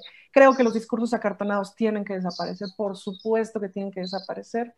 Em, y creo que han ido cambiando, pero pues también es una inercia, pues, ¿no? O sea, la última vez que escuché a Muñoz Ledo hablar, que yo dije, este es un señor brillante, hay que escucharlo hablar, en el tono de voz y en la manera de hablar, porque dije, ya, me perdió, pues, ¿no? A los tres minutos me perdió, todavía no, todavía era, era, era un momento en que todavía lo queríamos, pues, ¿no? Y me perdió por la hueva que me dio justamente el, no, es así de, no, eso ya fue. Pero bueno, se está yendo. Se está yendo. Muy bien, Ana Francis. Fernando Rivera Calderón, ¿qué opinas? ¿Qué habrías quitado, puesto? ¿Cómo habrías eh, pensado, soñado, imaginado una celebración así de los tres años del triunfo electoral de Andrés Manuel López Obrador?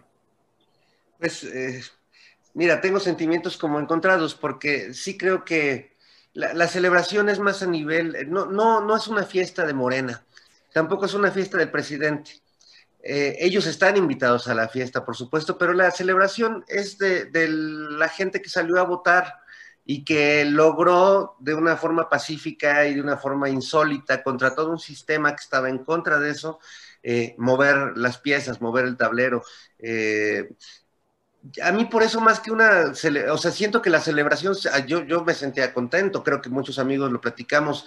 Yo recordaba mucho, además que a mí el día de los resultados electorales estaba transmitiendo en el INE eh, para TV UNAM y estaba con Hernández, el Fisgón, Rapé, Sergio Arau. Curiosamente, el Guerra ese día no fue porque era funcionario de casilla o tenía algo que ver en una casilla.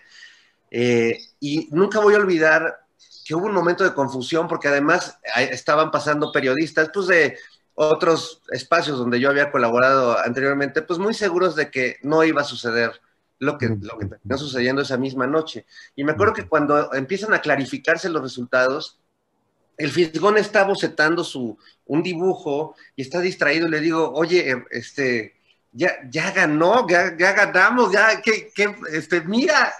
Y su carita de no, no, no, no puede ser. Y, cómo se humedecieron sus ojos, eso es una de esas fotografías que tengo guardadas y, de ver a Sergio Arau y de ver a todos que Sergio decía es que yo creí que esto no lo iba a ver nunca en mi vida. No puede ser, nos abrazamos. Eh, entonces yo siento que esta tendría que haber sido exacto una verbena popular, una celebración ciudadana. Y ahí si no, pues no me gusta que de pronto parezca la celebración de, un grupo, de un partido o de una persona. Sé que no lo es, pero, pero lo pareció, y sé que tiene que ver con la pandemia, y sé que tiene que ver con todo esto, pero, pero no nos confundamos, ¿no? Es la, la, conmemoración, es de, porque además, pues no podemos festejar, como dice Ana, porque pues no sabemos a dónde nos va a llevar esto. Fue una apuesta ciudadana, fue una apuesta que esperamos que, que prospere y que tenga continuidad y que salgan las cosas mejor que como estaban saliendo antes. Gracias, Fernando. Eh, Horacio Franco, tema candente. ¿Quién es quién en las mentiras de la semana? ¿Qué te pareció ese ejercicio? ¿Cuál es tu punto de vista? Se ha hablado muchísimo, periodistas de veras muy celebrados, todos los periodistas, como que aquí en tu programa también, en, todos los foros, en todos los foros de, de, de, independientes se ha hablado sobre esto. Yo no sé si se ha hablado en otros, en otros medios más convencionales, pero eh, es un ejercicio que creo que hubiera sido mejor que lo hubieran presentado en otra circunstancia, no sé si en la mañanera, pero, pero yo creo que ya más oficialmente expuesto por gente como Genaro Villamil, por ejemplo, ¿no? Por gente como él, o no sé, no se me ocurre ahorita otra persona así a bote pronto, como el mismo este, Ramírez Cuevas, ¿no? Obviamente, se me ocurre que hubiera sido mucho más eh, dijéramos, con un poco más de peso, no tan casual. Además, eh, según oí ayer en los periodistas, eh, presentaron una noticia del Universal que era, que era de hace tres años. Entonces, tienen que ser muy cuidadosos. O sea, como el presidente, cada palabra que dice trasciende a nivel nacional, trasciende a nivel mundial incluso, ¿no? Y eso lo sabe él. Tiene que tener mucho cuidado en lo que dice y él lo ha dicho, palabra por palabra. Yo no diría ciertas cosas, pero yo no soy él y él se le respeta por su investidura pero en un momento dado poner a, esta muchacha tan nerviosa, que bueno, tiene su razón de ser, estaba nervioso obviamente, sí, yo creo que cualquiera de nosotros se quedaba de los nervios si estuviera ahí también, pero en un momento dado, no sé, yo lo hubiera hecho con un poco más de, de autoridad, dijéramos, o de planeación de la imagen de la investidura del evento donde estás sin poner esas noticias falsas, ¿no? Y, como que con una, con un, con un portavoz que fuera más conocido, yo hubiera dicho, no, no es que esta muchacha no, no, no haga bien su trabajo, seguramente será una periodista muy brillante, pero en un momento dado, hijo, es que esas cosas tienen que cuidar al máximo. Y no es que esté yo en contra de que, de que López Obrador saque el quién es quién, porque finalmente, pues sí tiene toda la razón de, de, de ir en contra de estas noticias falsas tan verdaderamente tan venenosas, tan directas, tan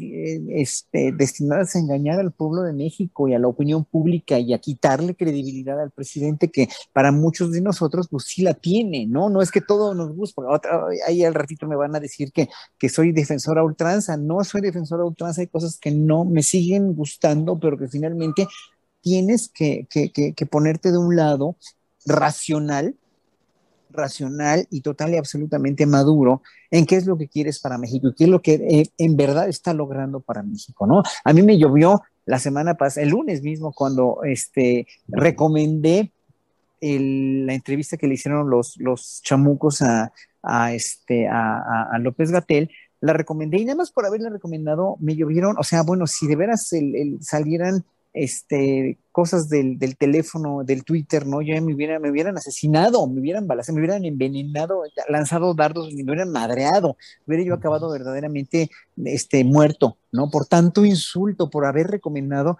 una, una cuestión que finalmente López Gatell lo dijo y lo volvió a repetir en la entrevista que hizo en, en, Momentum con este Ledesma y, este, con este, se me fue su nombre, con este...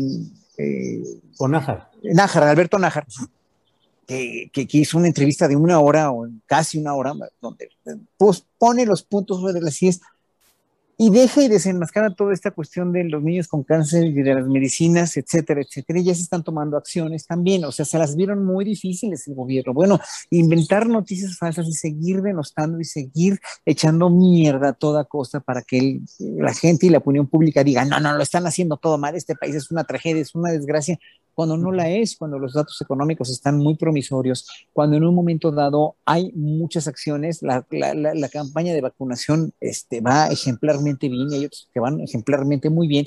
Y sí, sin embargo, sigue habiendo mucha corrupción y sigue habiendo lo que, lo que hoy Daniel Blancas de, la crónica este, le enumeró y le, le, dijo al presidente, ¿no? Lo que está pasando con el huachicol todavía, con las gasolineras, con las distribuidoras de, de Pemex, ¿no? De todos estos chanchullos que él investigó y pues que sí, sí. se le creen, hay que investigar investigar a profundidad, ¿no? Y entonces, no sé, yo creo que desenmascarar todas esas noticias falsas sí es una tarea del gobierno. ¿Cómo se lo tienen que replantear? Según mi humildísima opinión, ¿no? Se lo tienen que replantear y se lo tienen que, que, que, que, que jugar. Es una jugada que tiene que ser muy buena, muy lógica, muy, eh, en verdad, porque sí, o sea, eh, o sea, ¿por qué tienen derecho a mentir todos los grandes diarios y televisoras de este país, que son la que la mayoría de la gente desgraciadamente sigue viendo, ¿no? Y no hay ningún medio el que pueda decir, a ver, espérense tantito. O sea, tiene que haber vehículos del gobierno urgentes, inminentes y bien trazados, con una, con una metodología y un trazo verdaderamente pulcro, es lo que estoy hablando, la pulcritud del trazo de todo este proyecto, de una, de, o sea, verdaderamente infalible y total y absolutamente con la verdad en la mano con toda la, verdad y con toda la, autoridad que tiene un gobierno como ese es el de nada más. Muy bien, Horacio, gracias. Ana Francis, tu opinión sobre este tema que no necesita mayor presentación porque es verdaderamente candente y polémico, el quién es quién en las eh, mentiras de la semana. Creo que una de las cosas que me ha sorprendido en estos tres años es la cantidad de dinero que está puesto en ciertos lugares, ¿no? Eh, no es lo mismo vivir con 5 mil pesos al mes que con 50 mil que con 500 mil. Y en general nos cuesta mucho trabajo pensar cómo se vive con 500 mil, ¿no? Podríamos imaginar, ¿no? Y hay una cosa que me ha pasado justamente con los medios estos tres años que no entiendo con los medios, eh, los medios estos masivos eh, que tienen una, un, un micrófono prendido de manera muy fuerte y que tienen espacio por todos lados y que tenían un montón de dinero del Estado y ahora pues ya no tienen ese dinero del Estado, pero tienen mucho dinero, Julio, y se nota cuando vas a sus estudios, a sus oficinas, cuando ves lo que ganan sus conductores, presentadores, etcétera, no ganan 50 mil pesos al mes, ¿me? Y sigue llegando, ¿eh? O sea, como que al principio del sexenio yo dije, no, bueno, pues como ya no les va a caer el dinero del, gobierno, no sé qué, pues punto en dos años se les acaba, porque como a una se le acaba el dinero cuando usa sus ahorros, pues piensas que se va a acabar, pero no se les acaba, la cosecha nunca se acaba. Hay, eh, creo que el ejemplo que puso Horacio de Gatel es clave, es clave. Hay tres callos que pisa Gatel, el de los alimentos chatarra, el de las farmacéuticas, y el desastre del sistema de salud, pues, ¿no? el desastre que dejaron en el sistema de salud. Entonces, pues lo van a estar atacando y jodiendo y fregando, pero con mucho dinero, porque yo creo que los de las papitas y eso, pues no le pierdan, Julio. Las refresqueras, yo no he visto que le pierdan, pues, ¿no? Las farmacéuticas, bueno, menos. Carajo, yo me fui a comprar una medicina ayer, 300 pesos. No manches, es mucho dinero, pues, ¿no? Cuando si estuviera yo en Cuba me costaría el equivalente a cinco pesos mexicanos, que sería lo razonable, porque la salud debe ser pública, pues, ¿no? Em, en fin. Entonces, la cantidad de callos que se están pisando ahí, pues son muchos, y la cantidad de dinero es mucha. ¿Cómo los detenemos? O sea, espacios como este son cruciales, espacios, todos los espacios alternativos de noticias que por fin están pudiendo más o menos vivir, que en sexenios anteriores no podían vivir. Pero ¿cómo los detenemos? Entonces, creo que el espacio del quién es quién me parece crucial. Creo que coincido con Horacio. Tiene que estar impecable, ¿no? Es como cuando este, Genaro Villamil nos explicó el asunto de la infodemia, ¿no? Le pudimos poner un nombre a un fenómeno que estábamos viviendo. Hay que ponerle nombre. A mí, la, en realidad, lo único que me preocuparía es justamente ponerle una diana este, a determinados comunicadores. ¿Y a qué me refiero con eso? Ni siquiera Loret se merece que si va caminando por la calle, pues le caigan una bola de fanáticos y lo apedren. Dudo mucho que Loret camine por la calle, pero espero que me entiendan mi punto. Pues, ¿no? O sea, creo que mi única preocupación sería si desde la voz de la mañanera, desde la fuerza de la mañanera, ponerle este, de pronto dianas a las personas, porque no necesariamente es muy pacífico. Pero de qué manera nos defendemos, no sé si vaya a ser una buena estrategia, sospecho que se va a ir corrigiendo y que evidentemente que va a ser eficiente, pero sobre todo yo me preguntaría de qué manera nos defendemos de este grado de desinformación pagada con tantísimo dinero que no se acaba. Bien, Ana Francis, gracias. Fernando Rivera Calderón, ¿qué opinas sobre este ejercicio de quién es quién en las mentiras de la semana? Pues eh, ha sido un, tema muy polémico. Tengo muchos amigos que no les parece, que sienten que el poder presidencial no debería ponerse en ese lugar. A mí, la verdad, me parece un gran ejercicio.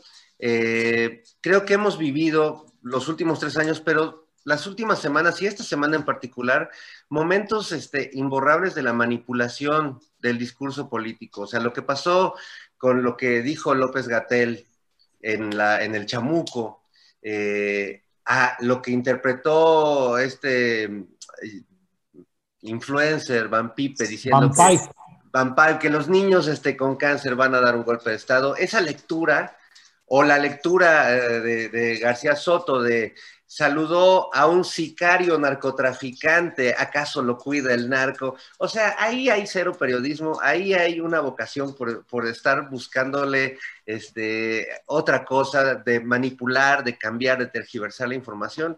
Eso no lo hacen los buenos periodistas y ante eso no hay otra cosa más que poner la, información. Ahora, eh, pues sí es el poder presidencial, no es cualquier presidente, no es cualquier poder presidencial, si no podemos ver eso en medio de todo, pues tampoco vamos a entenderlo nunca y eh, lo, vamos a ver. Yo creo que el tema ahí también, pues es la mentira cotidiana que se reproduce en los medios. Sí creo que personalizarla, eh, sí creo que el, castigo a esa mentira debería darlo el público, no, no, la exhibición recurrente de Loret, de Broso, de, de Raimundo, de Salvador García Soto, no creo que sea necesaria. O sea, no les creen ni sus propios colegas, ¿no? Al presidente le creen millones de personas, incluso aunque dijera mentiras. Eso, eso, eso es lo peligroso de la ecuación. Pero bueno, esta es su verdad, como diría Niurka. Eh, tampoco es la verdad. Vemos, leemos cotidianamente muchas versiones de la realidad. Yo creo que él tiene todo el derecho a decir la suya. Sí me gustaría que quien lo hace, eh, sea esta, esta periodista o quien sea, pues no editorialice, ¿no? Porque sí, lo, importante es desmentir eh, el entramado de mentiras. Él ya editorializa bastante el presidente, ya personaliza bastante el presidente, ya señala demasiado. O sea, no creo que nadie le haga más publicidad a Carlos Loret y a Broso que el presidente López Obrador. O sea, no creo que nadie los lea con más ahínco y vehemencia. Este, es más, no sé si tengan otros lectores todos ellos, más, más vehementes que el propio presidente de la República. Yo la verdad creo que el tema es la manipulación de la información y, lo otro, los nombres de, estos personajes, pues son, los, conocemos el público, los conocemos, eh, los hemos leído, sabemos quiénes son. No creo que sea necesaria la exhibición cotidiana. Bien, gracias Fernando. Eh, Horacio, el propio presidente en su primera locución eh, ayer dio a conocer una encuesta que dijo, es una encuesta que hicimos nosotros y lo dijo señalando que nosotros quería decir que no se mentiría, que era no mentir, no robar. eh, y en este caso no mentir con los resultados de esa encuesta.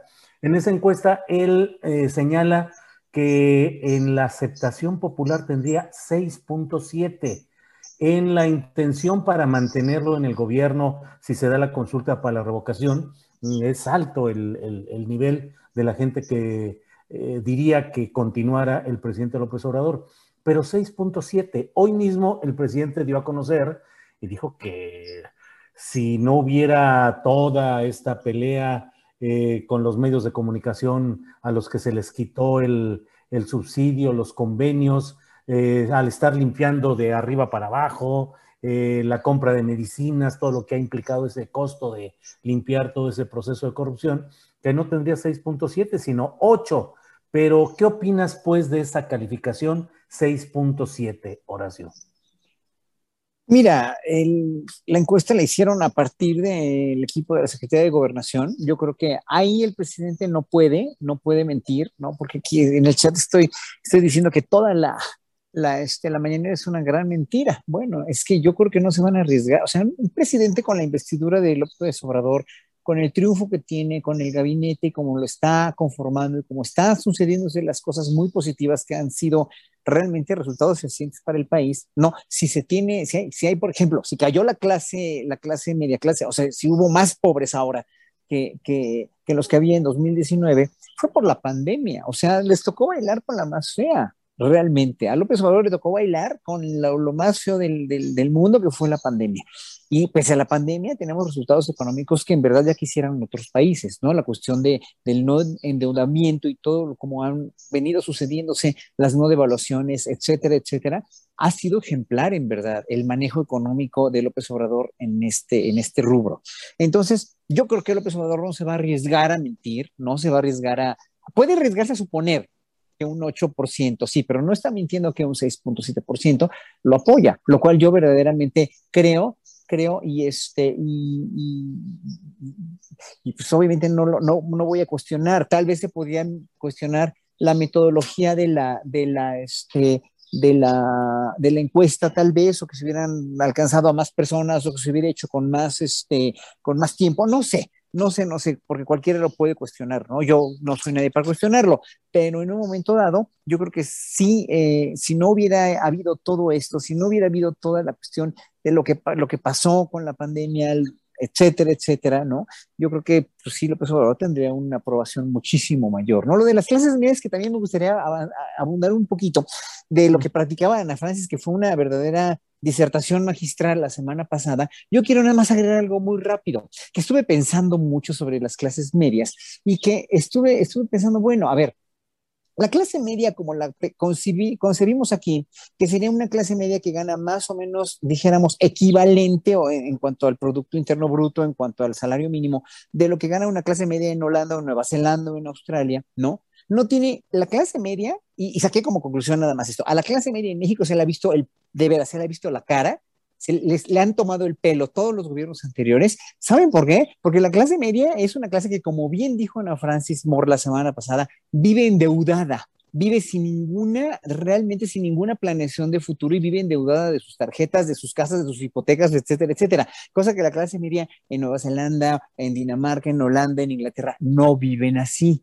¿Qué quiere decir esto, Julio? Que le han visto la cara de pendejos a la clase media durante sexenios enteros ¿no? Durante y siguen apoyando mucha gente a los gobiernos de derecha porque creen que con todas esas deudas que tienen y con todos estos este, sobregiros que tienen en bancos, etcétera, etcétera, pues sí el gobierno, los gobiernos panistas y peristas sí los protegieron. Miren, cuernos, ¿eh? porque estuve muy pensando mucho, bueno, ¿cómo vive la clase media en Holanda, en Dinamarca, en Australia, en Nueva Zelanda, en, en Japón? Pues no viven con esas deudas, no viven con esas aspiraciones. Tienen vacaciones dos o tres meses al año, las pueden pagar, tienen dinero para ahorrar y tienen dinero para tener una cuestión decente de casa, de administración, etcétera, etcétera. Nomás que se los dejo de tarea, que comparen las clases medias.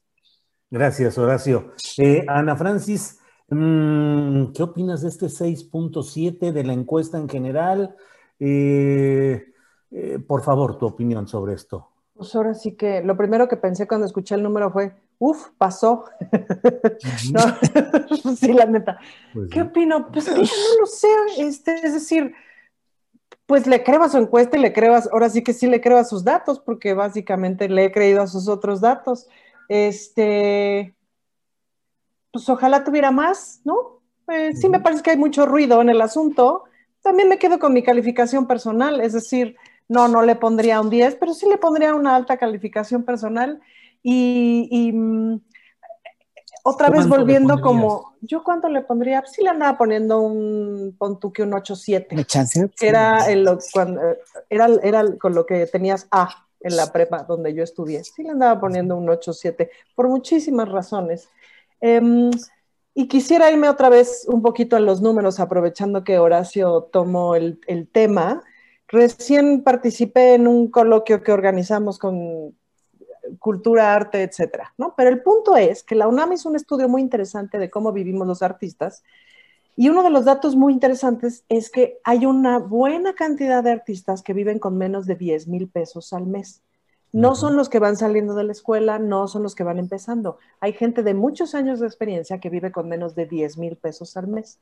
Entonces, a partir de lo que decía Horacio, a mí me gustaría que hiciéramos una tablita. ¿Ves como luego en las revistas esas que estás en el dentista y te sale un test para ver si eres más lunar o si eres más solar o si eres más no sé qué, ¿no? Yo digo, deberíamos hacer una tablita, ¿no? Así, diciendo si debes la renta, si debes esto, si debes lo otro, si estás comprando a crédito, si no te alcanza para esto, si no te alcanza para esto, si no puedes pagarte un viaje de un solo jalo, no sé qué, no sé qué, pues entonces no eres clase media, padre. Em, y es muy interesante como, como pensar justamente en qué significan los números y qué significan las calificaciones. Y otro detalle que me parece muy interesante de las encuestas telefónicas, pues es que la gente tiene que tener teléfono, ¿no? pareciera una obviedad, pero no todo mundo tiene teléfono, pues, ¿no? En este país habría que ver cuánta gente no tiene teléfono. Y ya sabemos también que el apoyo al presidente, pues, es mucho más en las clases bajas que en, otros estratos sociales. Em, no lo sé, es decir, me, creo recordar algún número de, de, aceptación de Peña Nieto a mitad de sexenio que me parece que andaba este, pues como por el 5.9, alguna cosa así. Y yo decía, güey, ¿cómo le dan más de dos? ¿No? Cero, pues, ¿no? Todo mal. Entonces, no sé realmente qué miden estas calificaciones, la verdad. Ni aunque esté bien, o sea, ni bien sacada ni mal sacada, ni como quieran, dúdenle lo que quieran. No sé realmente qué miden estas calificaciones. A mí los números que sí me interesan son los otros, pues. Es decir, cómo se está repartiendo la lana, a dónde está yendo, cuáles son los programas sociales. Sí me interesa el número del Producto Interno Bruto, aunque el Producto Interno Bruto no refleja cómo se reparte el Producto Interno Bruto, que eso es muy importante, pues, ¿no? Esos son los números que, francamente me interesan. Bien, gracias. Fernando Rivera Calderón, tu opinión sobre esta encuesta, el 6.7, eh, señalado por esa propia encuesta presidencial. ¿Cómo lo ves y qué calificación le darías tú al presidente López Obrador?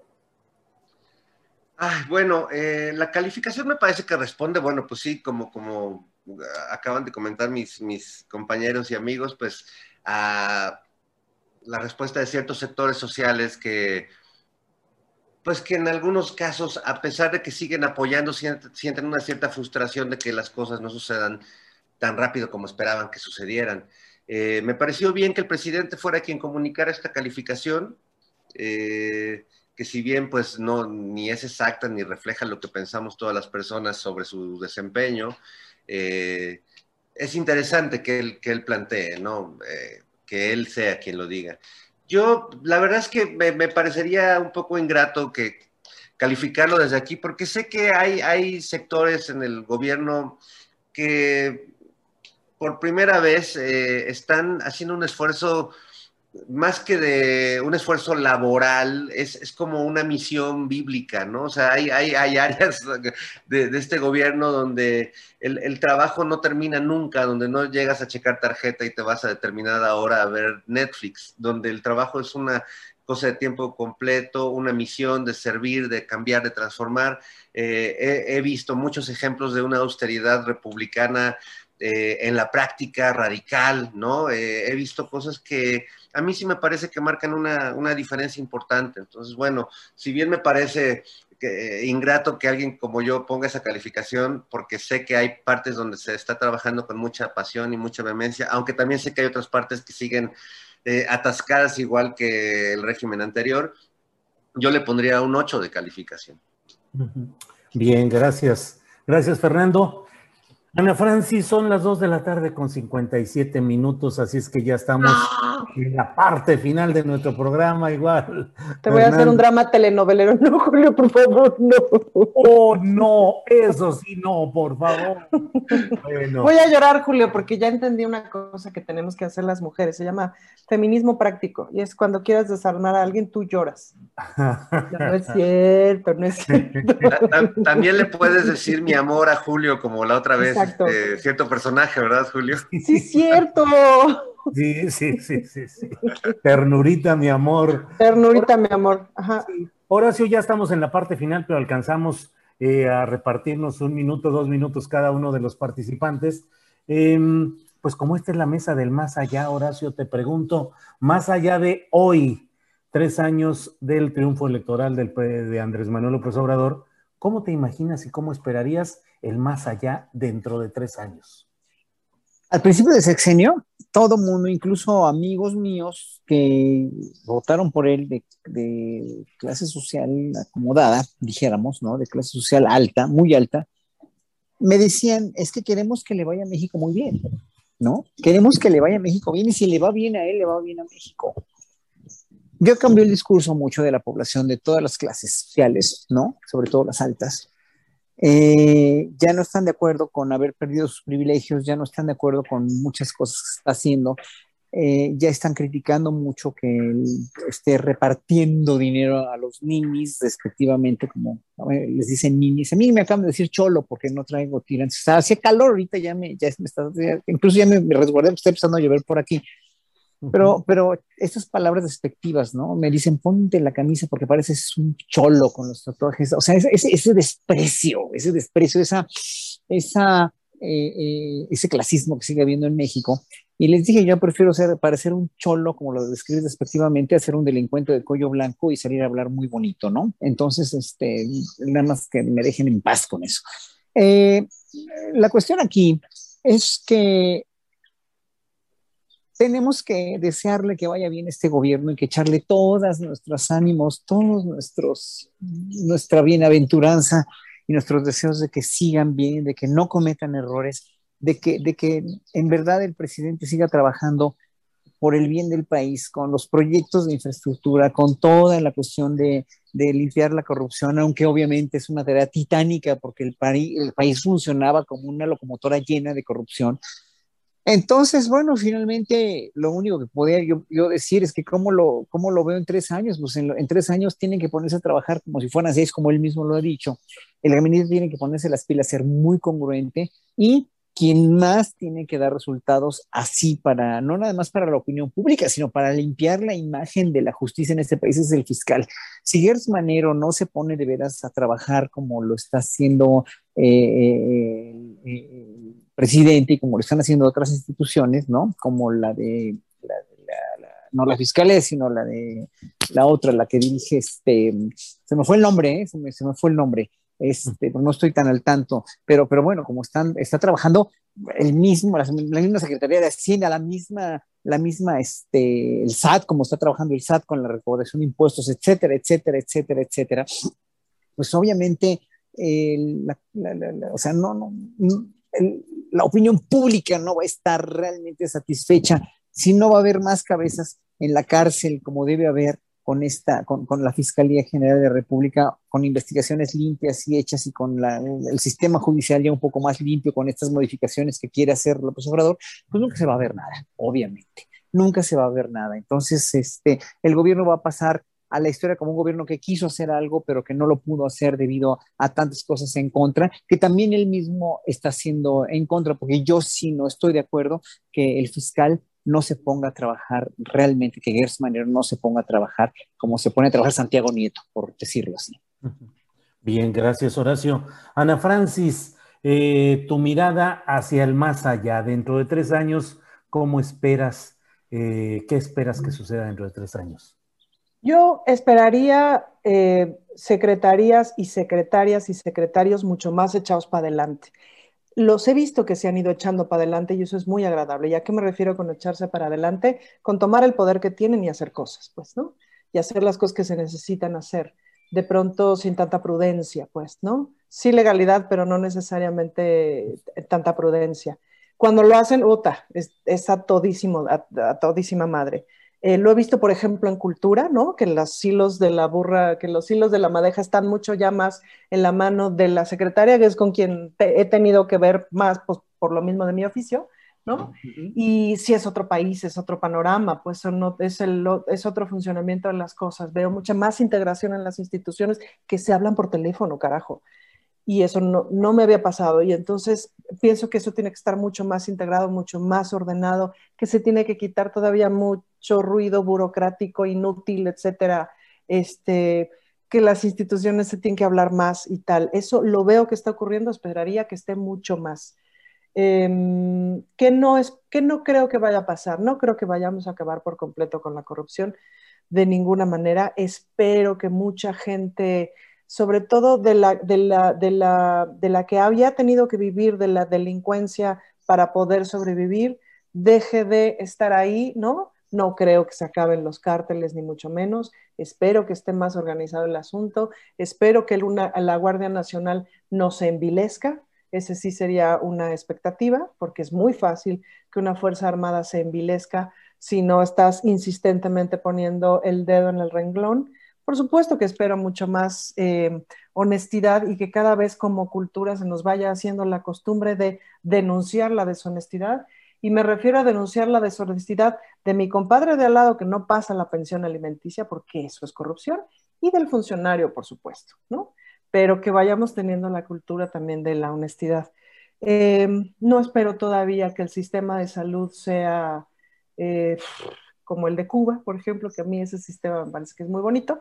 Em, eh, Sí esperaría, por ejemplo, mucho más orden en el sistema educativo, que el sindicato ya empiece a funcionar realmente como sindicato y no como grupo corporativo que ha sido, que el sindicato de Pemex empiece a funcionar realmente como sindicato y no como grupo corporativo. O sea, sí empezaría esos movimientos internos en los sindicatos. Bueno, y si me apuras, el sindicato de trabajadores de Limba, ¿no? que en lo que me ha tocado de ver con los teatros, pues sí esperaría tener técnicos que ya no se emborrachen cuando dan función, ¿no? Lo cual significa un cambio también desde dentro, etcétera. Esas cosas sí esperaría. Eh, pero también espero un ataque brutal, frontal de esta gente que tranquilamente puede esperar seis años sin hacer los negocios que venían haciendo. No les falta dinero para hacer una pausita de seis años e insistir en todo y meterle toda la candela para volver al changarro. Pues no, entonces, ahí sí espero un ataque desmedido, despiadado, de gente cruel, mucho más de lo, deshonesta de lo que yo incluso puedo imaginar, y yo soy una persona bien imaginativa. Entonces, en ese sentido, sí, como, como, como mirar con, con buen grado de suspicacia y con, pues, con aguas, ¿no? Claro, claro. Gracias, Ana Francis. Eh, pues Fernando Rivera Calderón, te toca cerrar esta emisión de la Mesa del Más Allá correspondiente al viernes 2 de julio y te pregunto, ¿qué esperas ver dentro de tres años? ¿Qué cosas positivas, negativas, qué cambios, qué estancamientos, en fin? ¿Cuál sería tu visión hacia el más allá? Pues bueno, pues con, un ánimo optimista quisiera ver eh, la consolidación de, cómo va a continuar eh, este proceso de transformación político, me gustaría eh, ver sensibilidad por parte de quienes tienen ahora el poder en ese sentido, de saber dirigir toda, toda esa fuerza creativa, toda esa, toda esa fuerza electoral y convertirla en algo más que solo ganar elecciones, ¿no? Creo que eh, es un poco lo que, ha, lo que ha puesto en la mesa el presidente. Creo que la celebración de ayer tendría que ser la última celebración. O sea, si queremos celebrar en tres años, eh, hay que descolgarnos la medalla, ¿no? Hay que, el, gobierno se tiene que descolgar estas medallas por las que celebró ayer y tiene que ponerse a trabajar en un día a día eh, como si estuviera en campaña, pero no para ganar elección, sino para poder continuar este proceso de transformación. Eso por parte del, lado del poder político. Por el, por el otro lado, aquí a ras de suelo, veo que la polarización va a ser cada día más frontal, más, más grave, eh, menos oblicua, más, más de frente. Sabemos ya quién es quién en este mundo de revelar mentiras y creo que los enfrentamientos son mucho más, más crudos y más directos. Eh, me gustaría ver más diálogo, menos agresiones, aunque eh, este, esta, esta cosa que ha hecho el PRI de hacer resucitar a los halcones eh, en pequeños halconcitos, pues no me parece una buena señal, ¿no? Creo que eso es justo lo que a donde no deberíamos apostarle porque es justo la negación del diálogo, la negación de las ideas, de los argumentos y pues vámonos a los palazos y, a la ley del más fuerte como en las cavernas, ¿no? Digo, está bien que estamos en la era cuaternaria, pero pues no, no exageremos, compañeros. Bueno, pues muchas gracias. Gracias, Fernando. Julio, ¿puedo hacer un último comentario? Claro, lo que quieras. Que me parece importante el look que trae Fernando Rivera Calderón, porque se está esforzando para verse intelectual. Y eso es lo que necesitamos, pollito. porque la barba, la, onda está en la barba así tupida, con canitas. Eso es muy intelectual. Las grandes vacas sagradas del teatro, por ejemplo, si no tienen barba, no son vacas sagradas. Y mira, los, lentes ayudan mucho porque mucho eh, bueno, ayudó que me volví a quedar ciego, pero fíjate, así ya parece, ya había escrito libros antes y nadie me creía, y ahora con los lentes, sí, ya. Sí, sí me creen. Ya, este, hay que pensar en la sudadera, te la voy a encargar, pero luego platicamos. Qué bueno que te diste cuenta, la verdad es que me, hace muy feliz. Ya me puse yo los lentes para estar en el look adecuado. Con sí, Julio, pero, pero con esa camisa pareces con esa camisa pareces ingeniero, Julio. No. Ingeniero, no. ya. con que no sea el ingeniero ya ves cómo están las cosas ahora por ahí. Luego te voy a mandar un, saquito, Julio, con, con en los codos para que estés ahí ya ahora sí. Todo un intelectual. Eso, eso, muy bien. Horacio Franco, ¿cómo ves aquí estas disquisiciones sobre indumentaria? ¿Eh? Pues cada quien tiene sus, sus, fijaciones, sus preferencias. Yo hace mucho calor, ya me estoy congelando, me voy a poner una chamarra. Además, me lastimé el hombro antier también, aparte de la desaparición de mi, de mi sobrina, que por fortuna ya apareció. Entonces, bueno, pues aquí ando con estas rayas, con estas, este, con estas cosas para el dolor de hombro. Y este, pero pues cada quien se, se tiene que decir como quieran, como le dije al usuario, aquel, ¿no? no o sea, digo, pues uno se tiene que sentir a gusto y yo, yo siempre tengo calor, yo siempre tengo muchísimo calor, entonces por eso siempre ando encuerado. De por mí, por mí fuera siempre andaría encuerado, pero ahorita ya me dio frío, vamos a poner una chamarrita. Tú te ves muy bien como intelectual, pues así con, con tus coderas te parecerías de veras este maestro de, de, de, de, Videgaray, el maestro de Mira, Videgaray. Look de, look de prista de los noventas en provincia. ¿Cuál será?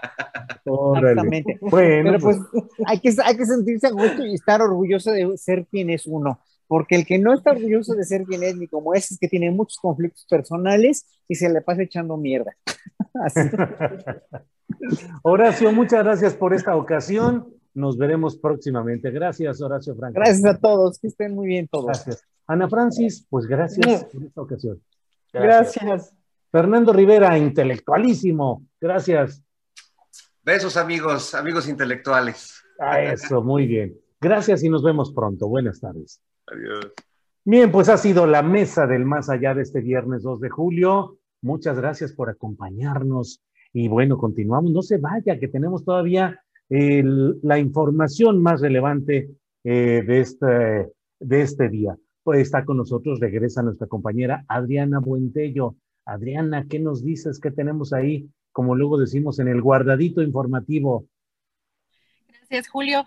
Pues eh, comentarles que un incendio, esta información proviene de la jornada, un incendio registrado en aguas del Golfo de México a 400 metros de la plataforma Q Charlie, que pertenece al activo integral de producción Q Malub SAP, ubicado en el Golfo de México, sonda de Campeche, se mantiene fuera de control desde hace aproximadamente ocho horas. El siniestro es eh, combatido por tres embarcaciones y hasta el momento no se reportan lesionados, tampoco hay que decirlo, tampoco Pemex se ha, eh, eh, bueno, ha posicionado, se ha posicionado al respecto y de acuerdo eh, con versiones eh, los de trabajadores de Pemex que subieron a sus redes sociales.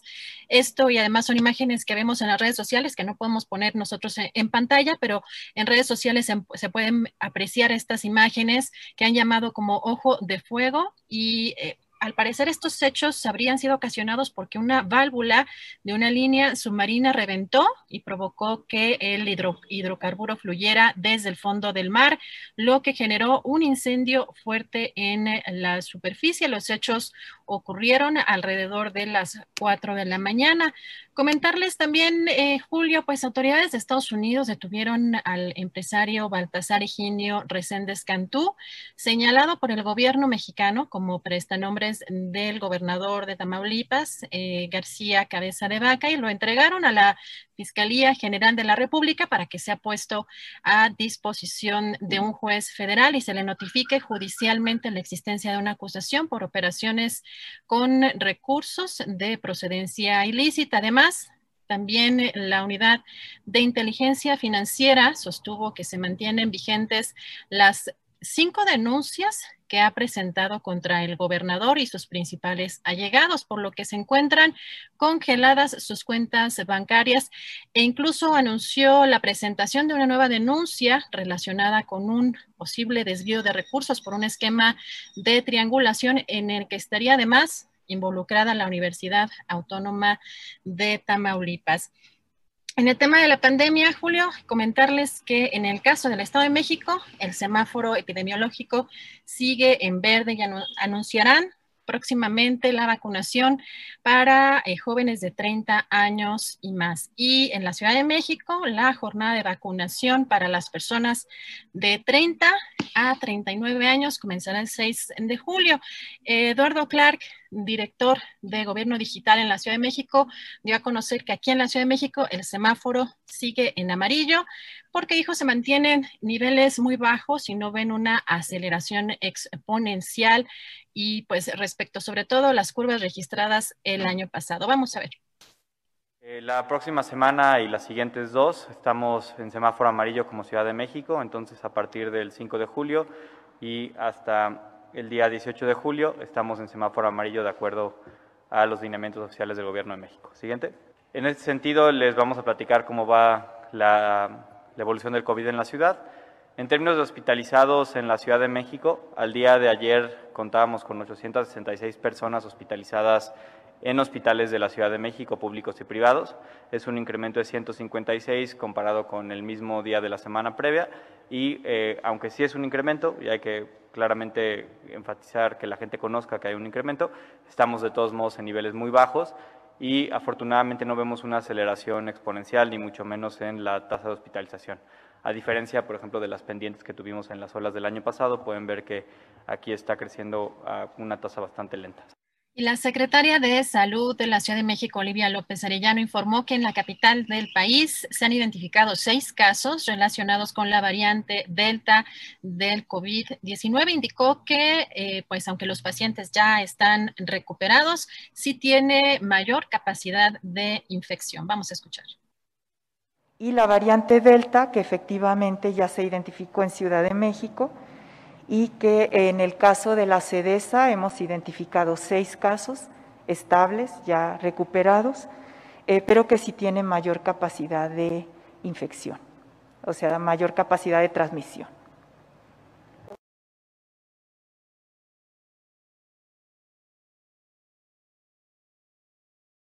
Bueno, pues eh, muchas gracias Adriana Buentello por esta sección de noticias eh, relevantes. Gracias, Adriana. Y déjame nada más darle las gracias a algunos de nuestros eh, eh, aportantes económicos para la continuidad de nuestro proyecto. Pedro Olea, gracias Pedro Olea. Benjamín Fregoso, muchas gracias a Benjamín Fregoso por su apoyo. Híjole, eh, Adriana, Horacio Franco nos envía otro apoyo. Apoyemos todos a este gran periodista y a su estupendo equipo. Nos envía otro apoyo Horacio Franco, además de su invaluable participación en el programa de la Mesa del Más Allá. Adriana, pues son algunas de las... Bueno, por cierto, antes de irnos despidiendo, Adriana, parece que vamos a terminar monetizados. No nos han desmonetizado, pero ayer el programa fue lo que hicimos ayer, va a las arcas de Univisión porque el video que incorporamos sobre el festejo del eh, el triunfo electoral de Andrés Manuel López Obrador hace tres años, tomado de la página de Andrés Manuel López Obrador verificada, pues resulta que lo tiene registrado Univisión y por tanto las monetizaciones de ayer pasaron a Univisión. Pero en fin, pues así andamos, Adriana Buentello. Pues Julio, eh, también hay que recordar que ya nos había pasado en otra ocasión también de un video tomado de presidencia y que incluso fue motivo, Julio, de una de comentarios y de unos cuestionamientos que le hicieron reporteros en la, en la conferencia mañanera al presidente, porque eh, creo que fue TV Azteca quien estaba registrando como propiedad suya la conferencia mañanera, Julio. Así que, pues, ahí el agandalle. Sí, un agandalle porque finalmente, pues, es, eh, es un video de eh, el presidente López Obrador la noche de su triunfo y está alojado en una página verificada de Facebook de Andrés Manuel López Obrador. Y sin embargo, así sucede para quienes eh, se asoman a estos asuntos del manejo de videos y de audios en las redes sociales, particularmente en YouTube, pues resulta que uno puede poner hoy un video que alguien eh, cívicamente pone en su cuenta donde denuncia algún hecho, sin embargo, lo toman otros medios, lo registran como propio y cuando alguien lo difunde, como por ejemplo nuestro programa, pues se viene la sanción por haber tomado algo que ya tuvo derechos de autor en esa piratería institucionalizada que se está dando en todo este terreno. Pero bueno, pues en esas aguas tenemos que pelear y salir adelante. Adriana, pues parece que vamos llegando al final de nuestro programa y de esta semana de trabajo. Así es que, como siempre, gracias al equipo, gracias a la audiencia, gracias Adriana. Gracias Julio, gracias a todos por las aportaciones, por el apoyo, por los comentarios y pues buen fin de semana. Gracias, hasta luego.